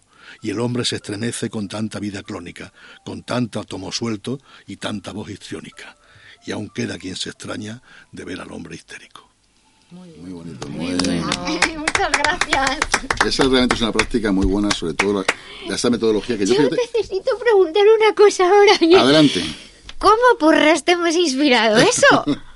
Bueno, pues porque yo me, yo me inspiro en las cosas que vivo. O sea, yo, yo escribo sobre lo que vivo. Yo escribo más sobre lo que veo que sobre lo que siento. ¿Vale? Aunque todo me influye, ¿no? Esto evidentemente es lo que siento y sobre todo lo que pienso, más que lo que siento. La poesía no tiene por qué ser solo sentimiento. De hecho, la poesía, la poesía no es solo sensibilidad. O sea, está claro que todo el mundo tiene sensibilidad. El poeta no tiene más sensibilidad que el, que el que no lo es. El pintor no tiene más sensibilidad. Lo que sí sabe el pintor es pintar. Y lo que sí sabe el poeta es escribir y lo que sabes es expresarlo, pero las sensaciones y los sentimientos son los mismos. Hablando de poesía, ¿tienes, por ahí alguna poesía que también me ha gustado mucho. Es decir, que yo sé que por ahí tienes por ahí papelitos puestos. Sí, bueno, pero hay muchas cosas. Venga. ¿Nos recitas, por favor, alguna más? ¿Alguna más? ¿Algo en concreto que...? Eh, una concretamente, una que te llame la atención o que realmente te haya marcado a ti, eh, Bueno, será difícil. Es que la mayoría de ellas, la mayoría, digo, vienen dedicadas, ¿no? Mm. Sí, sí, sí. Porque como esto era un resumen de, de, mi vida, de, de todo lo que ha pasado en tantos años, he querido dedicar poemas, no que sean poemas escritos para ello, pero sí poemas dedicados a personas que, que me han marcado la vida, que han significado algo para mí, que son importantes. Sema, por ejemplo, aquí tengo metalírica en vena. Sí. Eh, ¿Cómo duele el sudor. Metalírica en vena es una de las secciones del libro. El libro tiene varias secciones. La primera es Almendralejanías, que es la lejanía de Almendralejo, de mi pueblo. Luego está. Eh, esta eh, Metalírica en vena habla de la metapoesía, de, poemas que hablan de poemas. Este en concreto, este primero que se llama Cómo duele el sudor, habla de, de la dificultad para escribir, de cómo uno se enfrenta ante el papel vacío y no es capaz de escribir. Es que pero se te lo he dicho, como, eso para los futuros escritores. Bueno, pues dice esto. ¿Cómo duele el sudor? Cómo se suda al querer escribir sin que el talento, la inspiración, el genio, el pensamiento o lo que haga escribir te preste ayuda. Cómo duele el sudor cuando es más cruda el ansia, el ansia de expresar los sentimientos y después de un intento y otro intento sigues viendo la página desnuda. Cómo duele el sudor, hasta entran ganas de arrugar los papeles virginales y de hacerlos volar por la ventana. Este es de esos momentos esenciales en que sudo y me amargo la mañana quiero hacer un poema y no me sale. Y con tu permiso, mira, y con tu permiso, este texto precisamente, con tu, si me das permiso y me autorizas, me gustaría ponerlo en la editorial porque es un eslogan para todos los futuros escritores que realmente sepan que la dificultad, con tu permiso, está por ahí. Muchas, muchas gracias. ¿Es verdad eso? Sí, sí. Mm. que muchas veces estás toda la mañana y, no escribes y que no te sale. la, idea está, lo que quieres decir y parece que ahí hay un bloqueo que... El juego de esto es que, bueno, lo cuentas, pero a la vez el poema ha salido, ¿no? Sí, el poema ha salido sin Quiero decir que muchas veces se escribe sobre ideas y no sobre sentimientos. Totalmente de acuerdo. Eh, yo, Chema, por ejemplo, tengo una... Yo, mi técnica realmente es la inspiración. Es decir, yo te puedo, me puedo levantar a las 3 de la mañana, a las 2 e incluso a las 12 de la mañana, a lo mejor tengo una reunión a las 3 y a lo mejor en lugar de pensar en la reunión estoy pensando en lo que voy a escribir. Es una cosa que imagino que te pasará a ti también. No exactamente. No. Mira, la inspiración, Cela decía que la inspiración tiene que, pillar sentado, ¿no? En la mesa. Eh, yo me siento y me pongo a escribir y pienso y la inspiración llega. Porque además yo mm, siempre digo una cosa. Lo que yo escribo, lo que yo consigo, es mérito mío, no de una musa que viene y se me presenta de pronto y me lo regala, no. ¿vale? No me lo regala nadie. O sea, lo he escrito yo porque lo he trabajado yo, lo he pensado yo, lo he elaborado yo. La musa es ese momento que tú te puedes sentir un poquito mejor, pero no viene nadie, nadie piense que al poeta de pronto le aparece una voz que te lee el poema en la cabeza. lo tienes que currar tú. Y, leer- y haber leído mucho. Exactamente. Mira, eso, eso siempre lo digo, con, con- hago la comparativa con la corrección. La corrección, para saber corregir bien, tienes que haber, leído mucho Claro, anteriormente. Es decir, yo, por ejemplo, esta gente que viene de la Academia de Filología Hispánica y todo el tema este, dice, no es que no sé corregir, no, tú no sabes corregir, sabes la teoría de corrección, pero tienes que haber leído mucho anteriormente para coger, e incluso cada día se aprende una cosa nueva. Yo creo que es importante el tema de la corrección porque yo creo que la gente no sabe lo que es eso. No, O sea, el, el nivel de concentración que eso exige Hace, hace y unos lo días increíble que una es conversación justo al hilo de que esto. cuando tú has revisado el libro 150 veces ya está perfecto, no puede tener nada más. No solo tú, el, el- el lector de Google y de, y de Sí, Word, de- sí. y se lo llevas a un corrector y te saca 1347 errores. Es una cosa que es increíble la concentración para eso, porque además pasa una cosa con el corrector, que si tú eres corrector y te enfrentas a un texto que te has leído por segunda vez, hay cosas que como ya conoces te saltas, que es lo que le pasa al autor. Sí. Entonces tienen que estar enfrentando siempre a, a cero. Eso a mí me parece una labor impagable e increíble. Sí, mira, yo, por ejemplo, en, yo en la editorial tenemos correctores, gente que, que han sido linotipistas, que vienen de la generación antigua. Esa gente antigua con la el tema de las linotipias, no- y siempre me lo han dicho, es decir, yo he tenido grandes maestros, y lo reconozco, y uno de ellos fue mi padre. Él me dijo, es que una simple coma te cambia el sentido de una frase. Totalmente, totalmente, claro. Es decir, e incluso en un texto bíblico en su día, a una monja sin querer la llamaron prostituta, Claro. porque se cambió el sentido de la frase y hubo mucha polémica con aquella situación. Pero además sabes que vivimos una época en la que la puntuación está totalmente maltrecha. Pues es que no existe. Maltrecha por todo el mundo, no ya por las redes sociales, que eso ya es, No, podían borrar los, los signos de interrogación y los de los de los y no, todos los signos de los móviles, sino por la propia prensa y por, y por todo lo que se publica.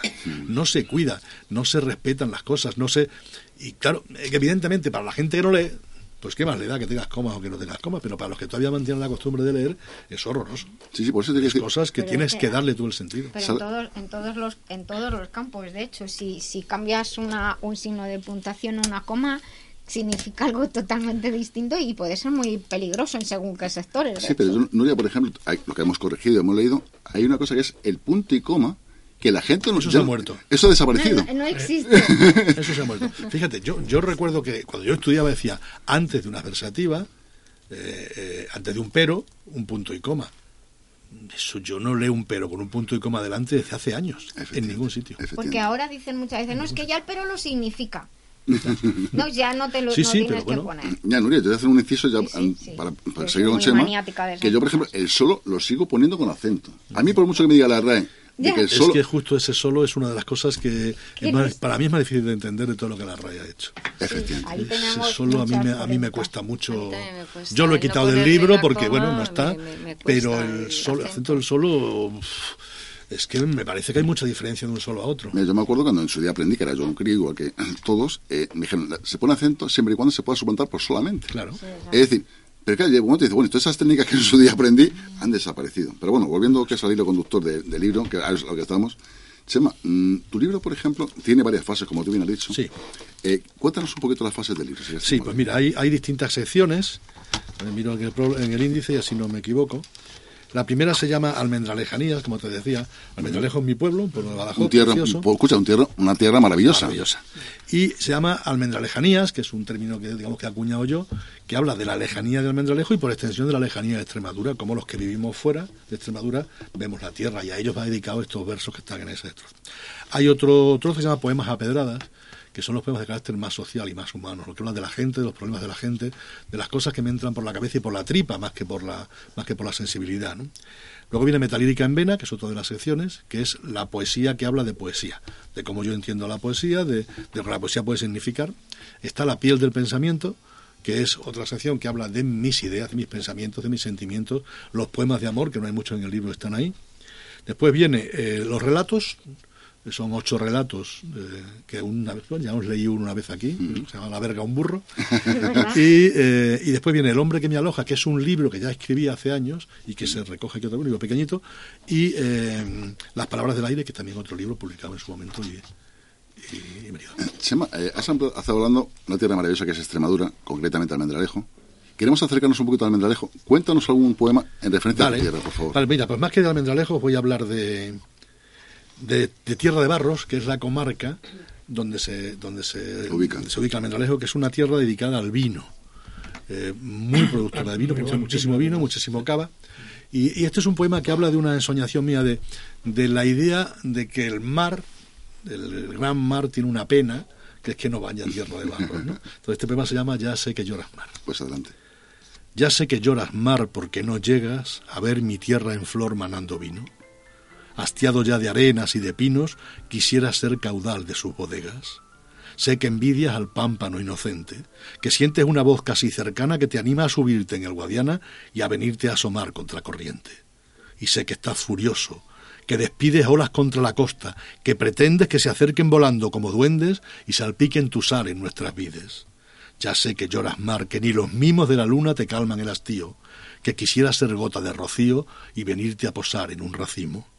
Y sé que allá en tus fondos abisales guardas un sueño mágico y sincero, que algún vendimiador aventurero se marche a vendimiar en tus corales. Qué cosa más bonita. Precioso. Bravo, bravo. Chema, ¿te atreves a, a contar el de la verga, que eso la gente lo desconoce? Hombre, lo que no- no te- tendremos que recuperar el episodio No, pero y decides dónde está. Ya que está aquí, porque imagino que está aquí reflejado en el libro. Vale, venga. Es que ese poema te puede decir una cosa. No, es un poema, es un, es un relato. Sí, ¿eh? ya, sí, ya, lo- ya lo sé. Es un relato. Dura un par de minutos, dos minutos. Bueno, suficiente. ¿Vale? Cambiamos el guion hoy. España, años 50. No sé muy bien si es que no sabía hablar o es que estaba en rebaja en su vocabulario. Solo lo vi dos veces. Y en ambas me sentí atraído por la tentación de comprobar aquello que ya era, aquello de que tanto se hablaba. Pero solo en la segunda me decidí. Le chisté a su paso y al volver la cabeza le increpé. Antonio, ¿tienes fuego? Me miró de una forma extraña, rayando en el desprecio. Ladeó la cabeza y arqueando las cejas me soltó a bocajarro. La verga un burro y jamás volví a verlo, pero me sé su historia, una de las muchas que generó la España de posguerra. Allá por los 50, en la finca del conde de Cafrantes, un buen hombre llamado Rafael ejercía de guarrero. Llevaba muchos años al servicio del conde manteniendo la saga de su padre y su abuelo, una tradición familiar que debería continuar en su hijo Antonio si no fuera porque éste, a sus 19 años, no decía una palabra más que de cuando en cuando aquel la verga un burro.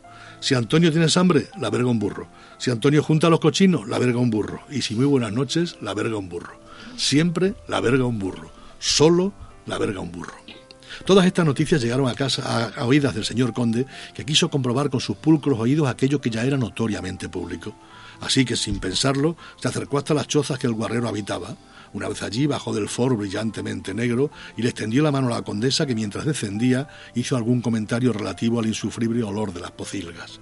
Un rápido revuelo y enseguida los guarreros formaron a la puerta de la choza e inclinaban la cabeza haciendo una media reverencia. Rafael exclamó, Muy buenas noches tengan el señor conde y la señora condesa. Dios guarde a los, a los señores muchos años, añadió su mujer. Solamente Antonio mantenía la cabeza erguida y miraba hacia el cielo con gesto indiferente. El conde se acercó hasta él y preguntó, ¿Y tú? ¿No me saludas?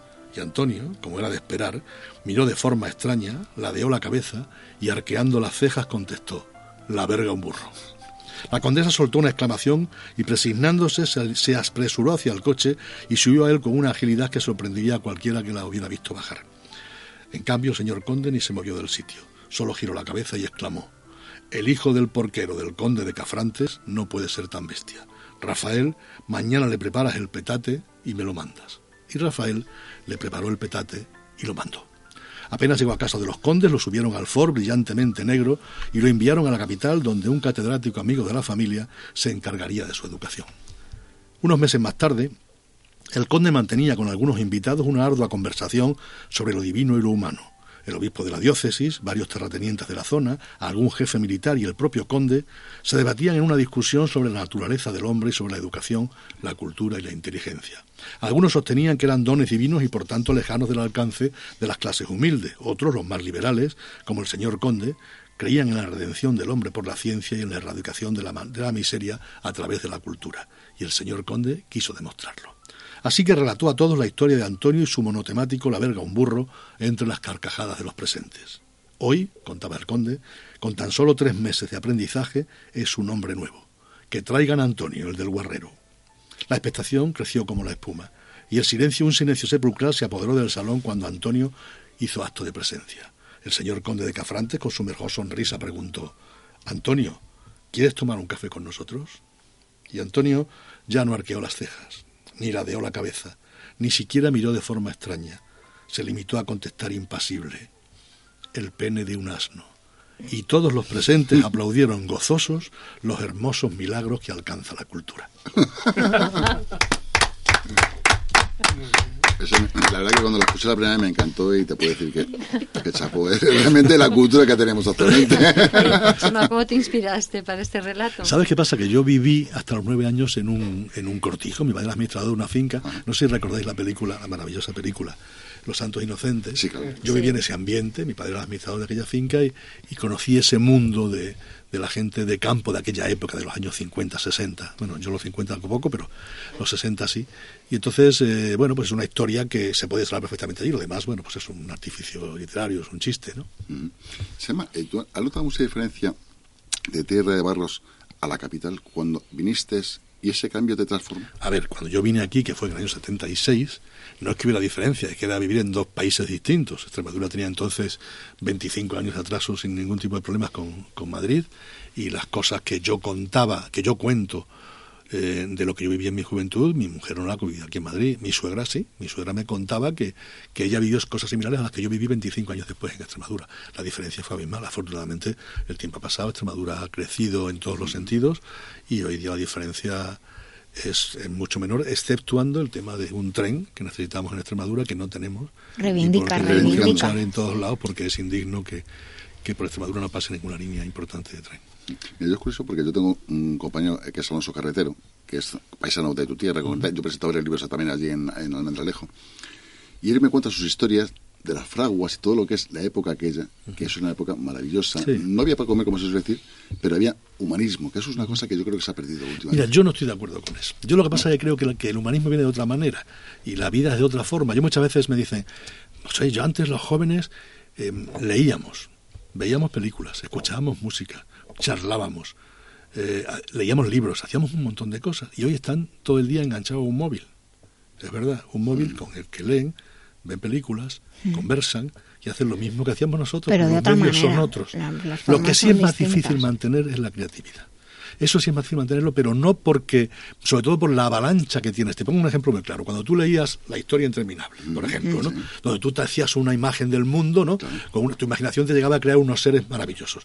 Llegabas y veías las películas y decías, pues esto es una Pues no tiene nada que ver, esto es una efectivamente. mierda, esto no vale para nada. Pero es que hoy en día, por mucho que tú seas capaz de imaginar, es imposible que llegues al nivel de imaginación de las películas que te ofrecen. Es que son muchas O sea, personas es que no imaginando eres tú ahí. capaz de imaginar eso, con lo cual todo lo que te llega por la imagen es absolutamente sorprendente. Por eso digo, hoy día tenemos demasiada información comparado con aquella época. Que eso también creo que también está. Hemos perdido, eh, tenemos esa información, pero luego también información muy incorrecta, porque sabes tú. No, estamos en el mundo de la posverdad. Eh, efectivamente, que, eso es, Exacto. que es un tema muy complicado. Eh, volviendo al hilo de lo que es el libro, por ejemplo, tú has leído aquí un par de fragmentos, un par de partes. Eh, es curioso, tenéis códigos QR. con- Sí, hay muchos en el libro.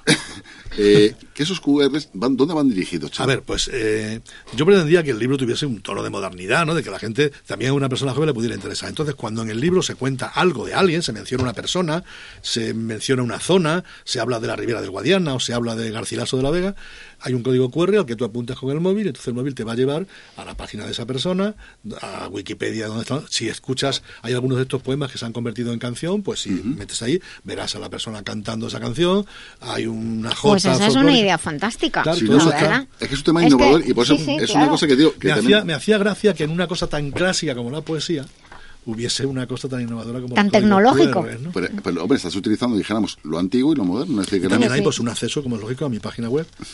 Estaría bueno. Claro, donde se pueden ver muchas No, cosas. ¿no? Y luego tienes, tienes un personaje, por ejemplo, ilustraciones de Yolanda Cabrera, que por cierto, la mandamos un fuerte abrazo desde la radio, que son chapón. En en el cual la, la- la portada es Eres tú, en distintas épocas de tu vida, realmente. Sí, cómo se estropean los cuerpos. Se, se debería, se debería llamar el- la acuarela así. ¿Cómo se estropean los cuerpos? Las Pero cómo, tres edades del hombre, esa, la obra esa. pero cómo se madura, dijéramos, en pensamiento. Eso también es fundamental. ¿no? Es decir, ¿nos- ¿Te atreves a contarnos algún texto o alguna poesía más? De- tu Sí, sí, sí, sí. Vamos a ver. O- o una- un poco más personal, ¿vale? Sí, Venga. Se llama orden de registro. Me he extendido una orden de registro para hurgar los rincones de mi casa. Y me he encontrado un libro en la mesilla y un pedazo de sol en la terraza. Hallé mis desnudeces en el baño y una conversación en la salita. Un manojo de sueños en la alcoba y el pan de cada día en la cocina.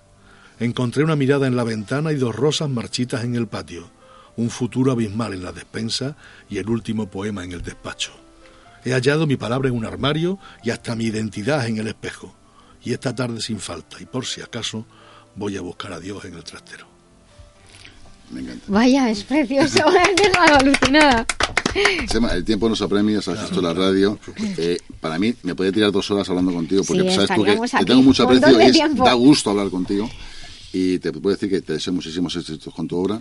no que tienes que con 500 personas, que tienes con miles de personas, porque yo sé que vas a llegar Mira, lejos. no, eso de las 500 personas se van a multiplicar, porque ¿qué estoy habéis diciendo? dicho los dos algo que me parece muy importante y por lo que yo, de manera personal, eh, eh, digamos que defiendo y es justo lo que acabas de decir, Chema, se dice de los jóvenes. Los jóvenes tienen sus maneras hoy día de comunicarse, de hablar, de aprender, de leer, de, de crear, de hacer. Y eh, antes decíamos precisamente de la innovación, el, el crear, el, el- el hacer las cosas, a lo mejor de manera diferente, pero lo que tú has hecho es algo diferente y es algo innovador, realmente, lo que has hecho. Mm, Si me dais 30 segundos, quiero decir algo en nombre de la editorial, de la editora. Eh, bueno, tú te dedicas a escribir, sabes lo que esto significa. Es una editorial sin ánimo de lucro que se dedica a editar obra de poetas extremeños, de autores extremeños. Todo lo que recauda esta, esta editorial, yo no gano ni un duro, la editorial tampoco, todo lo que se recauda se reinvierte en volver a editar libros de autores que tienen más complicación para Sí, que se llama Beturia Ediciones, fue lo Beturia que tengo. Ediciones. Ujú, sí, sí. Entonces, bueno, pues me quiero nombrarlos porque creo que hacen un trabajo importante. Sí. Bueno, todos los editores hacen un trabajo importante porque ya es un trabajo de locos, ¿no? Sí, hoy en No, día. no, de locos, de locos en el sentido de, de gente que no tiene visión de futuro, o sea, que es- es- son nostálgicos, ¿no? Porque Sí. hacer papel a estas alturas de la vida hay que estar loco y afortunadamente sigue habiendo muchos locos como tú. Chema, el papel nunca desaparecerá. Ojalá. No. Yo creo que no. no. Yo creo que yo, no, porque... yo tengo un montón de dudas. Pues- Tengo un montón- me da mucha rabia. ¿eh? Yo en mi casa hay 3.000 libros y los hay en papel, ¿no? Sigo comprando libros que no leo por la satisfacción de tener libros. Sí, es una cosa porque que... pues eso, y piensas que te va a entrar lo que lo que está en el contenido por ciencia infusa. Pues no lo Sí. sé, pero es como el que tiene un cuadro en su casa, Sí, no lo tiene para estar mirando todo el día, pero lo quiero tener. Yo también, a Quiero tener los libros y eso. compro y, y, bueno, mi mujer tiene me odia Un buen- porque no me caben. Un buen libro, un buen sofá, una buena tertulia y rodeo de libros es maravilloso. Hombre, afortunadamente la edición permite ahora sacar ediciones muy cortas Sí, y, cortitas, sí. y- y hacer las cosas da un poco da facilidades, Sí. ¿no? Ojalá Sí, sí, se sí. mantenga, porque es algo porque el libro te lleva a leer y otro medio te distrae. Cualquier otro, cuando tú lees en el ordenador, te vas. Hay mil cosas que te llaman la atención. Y el libro Hay que apagar todas las Bueno, alarmas pues, y de todo editor a editor, a Beturia Ediciones le mando un fuerte abrazo, que muchísimos éxitos y por supuesto que apuesta por la gente de Extremadura, que se lo merecen, y que dentro de lo que es, es difícil editar libros, pero ojo, ahí estamos. Sí, sí, sí. sí. un Pues- fuerte abrazo, Chema. Chema, un abrazo muy grande de, de parte de todo el equipo, en el mío personal y de parte de todo el equipo de la Vida Biloba. Muchísimas gracias por haber venido de nuevo. Gracias a vosotros. ¿Has escrito un libro y quieres publicarlo? Las grandes editoriales te han cerrado sus puertas. ¿Piensas autoeditar pero no te fías? Letra Clara Ediciones pone a tu disposición todo lo necesario para sacar adelante tu obra. No lo dudes. Letra Clara, tu editorial profesional con el mayor nivel y claridad. Visítanos en letraclara.com. Letra Clara. Ahora sí, vas a publicar tu libro.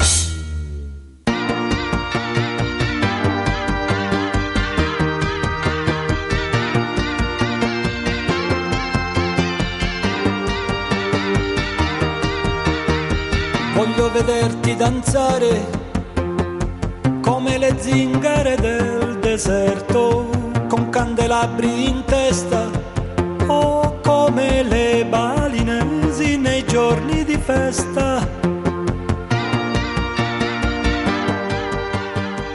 Haz con nosotros la Vida Biloba porque nosotros la hacemos para ti, en Libertad FM.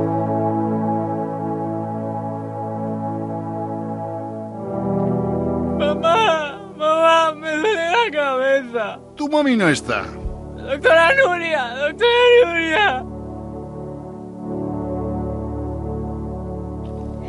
Pues entramos en esta sección en la que damos respuesta a algunas de las consultas que, que nos van llegando.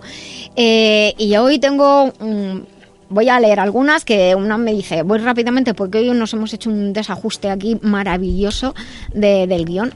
Dice, buenos días, me llamo Manuela, tengo 51 años, me encanta este programa, eh, este lo que estoy haciendo me gusta escucharlo, nos acompañáis mucho y muchas gracias a todos, a la doctora Noria, a todo el equipo, gracias chicos, a todos.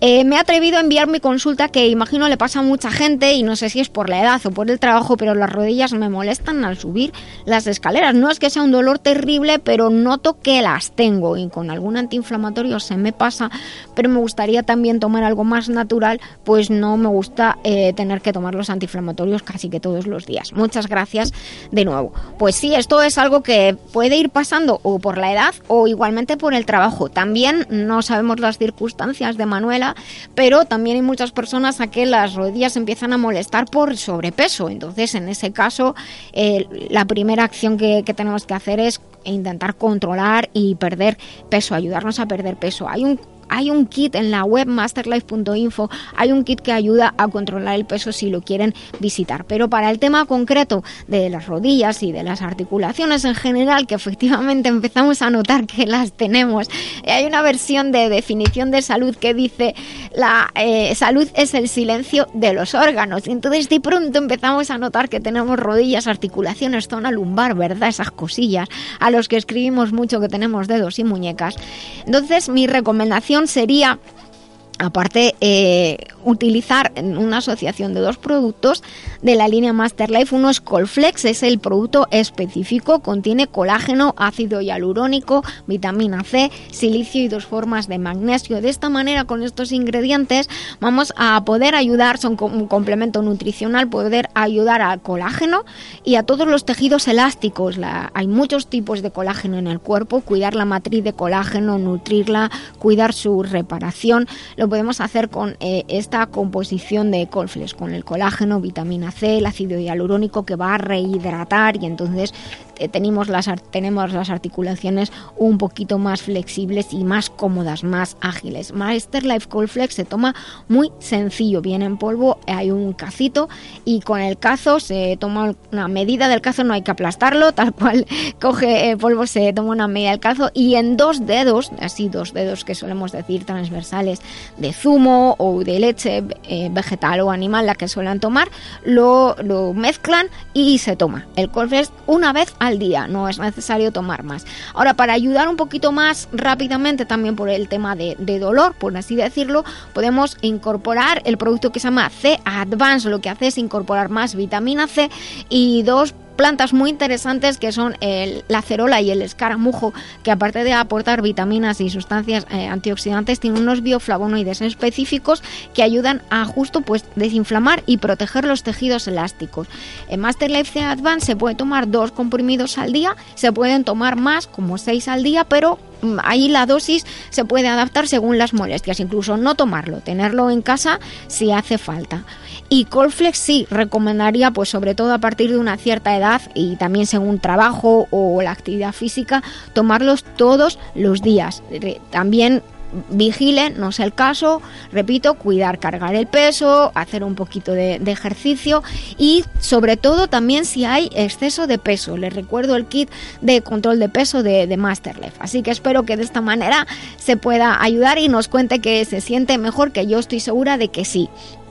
Y otra pregunta dice, buenas tardes, mi pregunta es acerca de que estoy muy inquieta, nerviosa, me cuesta concentrarme y al mismo tiempo, aunque duerma, me noto cansada.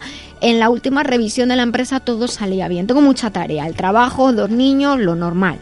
¿Qué me puede ayudar a estar más fuerte, vital y más centrada? Muchas gracias y enhorabuena por el programa. Y nos escribe Celia, que dice que tiene 35 años. Pues esto efectivamente pasa a muchos, hombres y, y mujeres, la vida diaria que es muy, muy liada.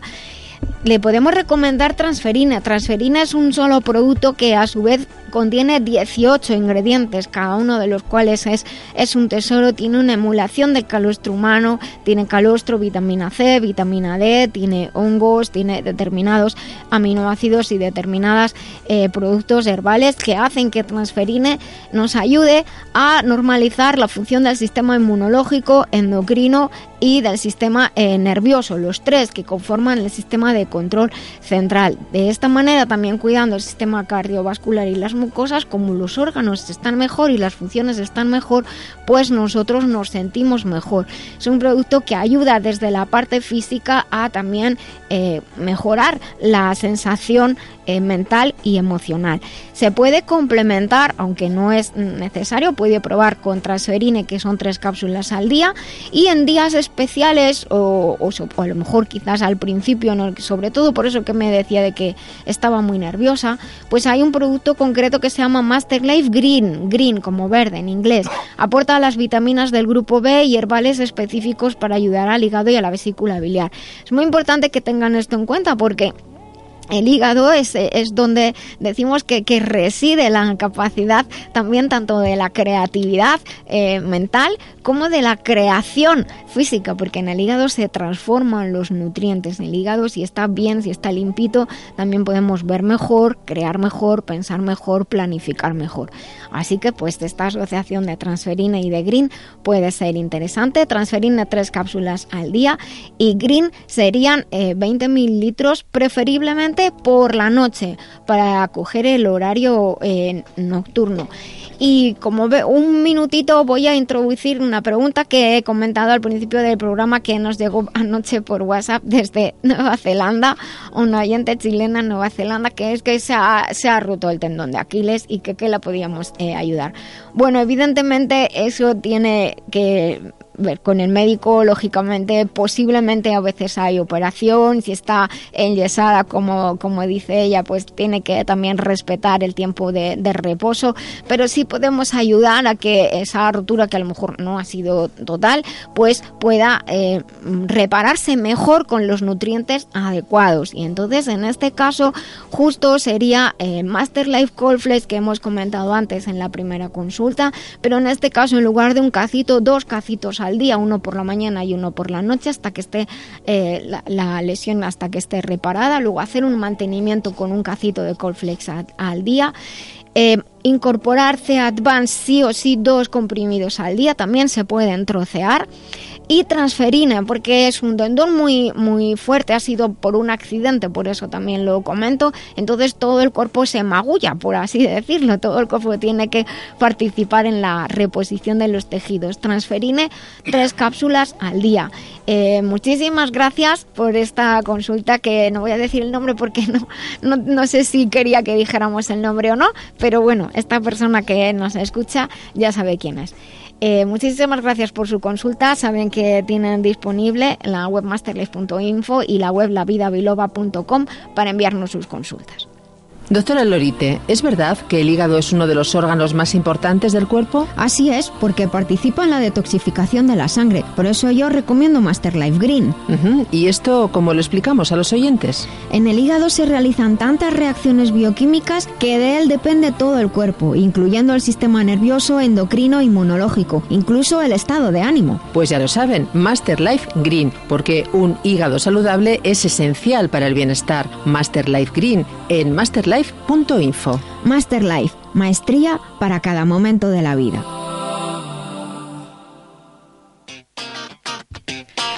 Ya sí que sí que en la recta final de este episodio de La Vida Biloba, eh, yo quería hablarles un poquito de la importancia de dormir bien como hemos modificado todo hoy, voy a, terminar en el próximo programa de darles datos muy interesantes acerca del sueño, de los ciclos de sueño y de tener hábitos saludables para, para poder dormir. Pero voy a dar unos datos aprovechando que tengo aquí gente muy creativa, a ver si esto os suena de algo o a ver cada uno de vosotros cómo sois.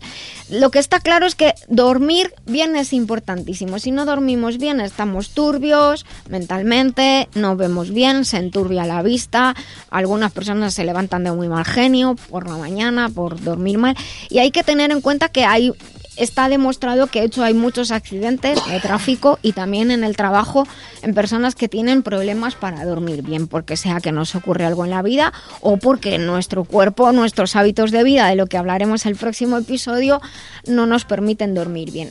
Eh, nosotros eh, solemos hablar de dos tipos de personas. Hay muchas maneras de nombrarlos según el, estilo o el patrón que, que utilicemos, pero vamos a utilizar uno con pajaritos. Dice que hay personas búhos, que son los que están mejor por la noche, que no dando duro por su vida a las 9 de la mañana, pero a las 9 de la noche parece que reviven y pueden estar hasta las tantas, pues escribiendo, estudiando o haciendo lo que sea. De hecho, se inspiran por la noche. Y hay los que se llaman alondras, que son las personas más madrugadoras que están mejor por la mañana. Esto, claro, siempre y cuando el trabajo que hagas te permita eh, organizar tu vida de acuerdo a tu ritmo biológico. Siempre hay mucha controversia con esto. No es ni mejor ni peor, pero cuando tenemos un ciclo biológico en el que estamos mejor por la noche, hemos de tener unas precauciones con, con nuestra vida, con nuestra alimentación, y los que están mejor por la mañana, pues van con el sol y entonces les suele resultar todo un poco más fácil. Los que estáis aquí, eh, os identificáis con... La pregunta que yo siempre hago es, si tuvieras que hacer algo muy importante para ti, en lo que tuvieras que estar concentrado y poder estar inspirado, eh, ¿preferirías la noche o la mañana? Yo, eh, la mañana. Sin pensar en que hay que trabajar, ¿eh? Si tú pudieras elegir Sí, tu sí, horario. Sí, la mañana. La mañana. Sí. Aunque por la noche hay veces que me activo, pero la mañana, sí. ¿Y tú, Jesús? encuentro más fresca. Yo es que soy noctámbula. Es decir, yo realmente Sí. cuando me inspiro es por la noche. Y has, Vale, hecho, vale. has hecho- has hecho una pregunta antes que me ha gustado, que es dormir. Pero dormir y descansar, que es fundamental. Claro, es que no es lo mismo dormir que mm, descansar. es que ya es lo, ya lo, ya lo, o sea, muy bien eh, el eh, matiz, ¿eh? sí, a veces dormimos, pero no necesariamente descansamos, ya, ya veremos, Mm. porque tú, Chema, eres más nocturno o Yo soy como una búho- un búho alóndrico. bolóndrico. Yo me levanto a las 7 menos cuarto y, y no me acuesto nunca antes de las 2 y media de la mañana. Ya duermes muy poquito. jamás. Lo que pasa es que duermo muy bien. O sea, Sí. yo salto a la cama y en el aire ya me he dormido. Ah. Mm. Antes de caer en la cama. Pero sí duermo pocas horas, pero es un poco por decisión personal. Bueno, bueno, pero está bien, de todas maneras ahí... Te quiero decir que yo como soy la antítesis de todo lo que tú aconsejas en el programa, yo estoy gordo, todo lo hago mal, pero, pero ¿sabes qué pasa? Que yo pienso y se, y se me encogen las carnes cuando pienso que si yo duermo ocho horas diarias, Estás perdiendo el tiempo. la tercera parte de mi vida dormido, Ya, bueno. perdiéndomelo. Entonces intento Y- apurar lo más que Yo, yo tuve una, una crisis personal muy gorda también en una época de mi vida por, por eso. Y, y bueno, realmente, eh, sin embargo, o bueno, dicho de otra manera, yo desde que era muy, muy jovencita, muy jovencita, siempre duermo con algo para escribir al lado. Porque desde los problemas de mates y de física del cole hasta escribir montones de cosas se han surgido de noche y ahora pues a veces tengo lápiz, papel y el iPad por lo que pueda pasar para darle al botón de grabar pues total porque voy a escribir y, y tu coelho es más nocturno o diurno en tu biología normal Yo diría que eh, ahí soy bastante completo porque me da igual cualquier hora porque duermo ¿Ah, sí? 6-7 horas, descanso bien, profundamente, duermo como el lirón y tengo y me levanto muy temprano, sobre A ver. las 6 de la mañana. entonces eres más alondra Sí, claro sí, pero- a las 6 de la mañana por Dios a mí me entra una tristeza es terrible Qué curioso, Nuria, que nos has preguntado a cuatro y cada uno Habéis nos dicho estamos, una cosa. estamos definiendo, sí, sí. y tú Carmen estás ahí eres más nocturna o diurna Yo, mm, si es de fiesta, más nocturna, pero yo necesito dormir mis horas. Sí. Si no, es muy difícil después rendir por la mañana. Claro, pero esa es justo la pregunta. Si pudiéramos elegir que no hay condicionantes de, de trabajo, ni de actividades, ni, ni obligaciones, si pudiéramos organizar nuestra vida a nuestro horario, que... Entonces diurna, yo entonces diurna. Sí. sí. Bueno, yo soy más nocturna también, yo como Jesús. Pero de siempre, la verdad. Además, incluso a veces eh, estás todo el día ahí y la tarde, como dices, el papel, no hay manera, sí, no hay manera, y de pronto lo sabes, A ¿verdad? las dos y media de la mañana me mando el otro día un WhatsApp. Yo pensé que lo tenías apagado. No, lo tenía- yo te dije por qué lo tenía encendido. Bueno, ya, pues que ha sido, tío. Estábamos esperando y no sabíamos si ha nacido el bebé. ¿Cómo se llama? ¿Se puede saber? Eh, sí, mm, bueno, viene por la apología de mi padre, que es Julio Valentín, se llama mi padre, se llama Valentina. Ah, qué bonito, Valentina, una Valentina. Bueno, chicos, pues ya estamos terminando el programa. Me estaba diciendo Dani que acabamos. Eh, muchísimas gracias por, por venir. Eh, recuerdo a todos nuestros oyentes que es, los que quieran que se puedan acercar, que a las seis y media abrimos en el Centro Cultural Buenavista nuestra primera mesa redonda participativa. Queremos conocernos, queremos vernos, abrazarnos, achucharnos, hacemos un montón de fotos y debatir y, y ver qué podemos sacar en claro un poquito sobre salud feliz y, y organizar otro qué. Y sorteo de libros y Ah, cosas bueno, para sí, eso. Tenemos sorteos, tenemos regalos. Nuestros patrocinadores, que a los que obviamente daremos las gracias después, también eh, han mandado regalos para sortear. Así que, pues, vengan, por favor. Eh, muchísimas gracias, Chema, Lorite, por estar aquí con nosotros. Encantada. Me parece mentira que estés. Eh, Coelho, muchísimas gracias A vosotros. por tu participación. Carmen, muchas gracias. Eh, Mari Carmen, Aranda, Muchísimas gracias y Jesús Fernández. Un placer, como siempre. Y felicidades. Muchísimas gracias. a todos, también a nuestro querido Benigno que no ha podido venir hoy, a Dani que está al otro lado y a todos los oyentes. Les recuerdo sonreír, es gratis. El cerebro cree que somos felices y todo el cuerpo así lo percibe. Hasta el próximo sábado, vivan conmigo la vida biloba.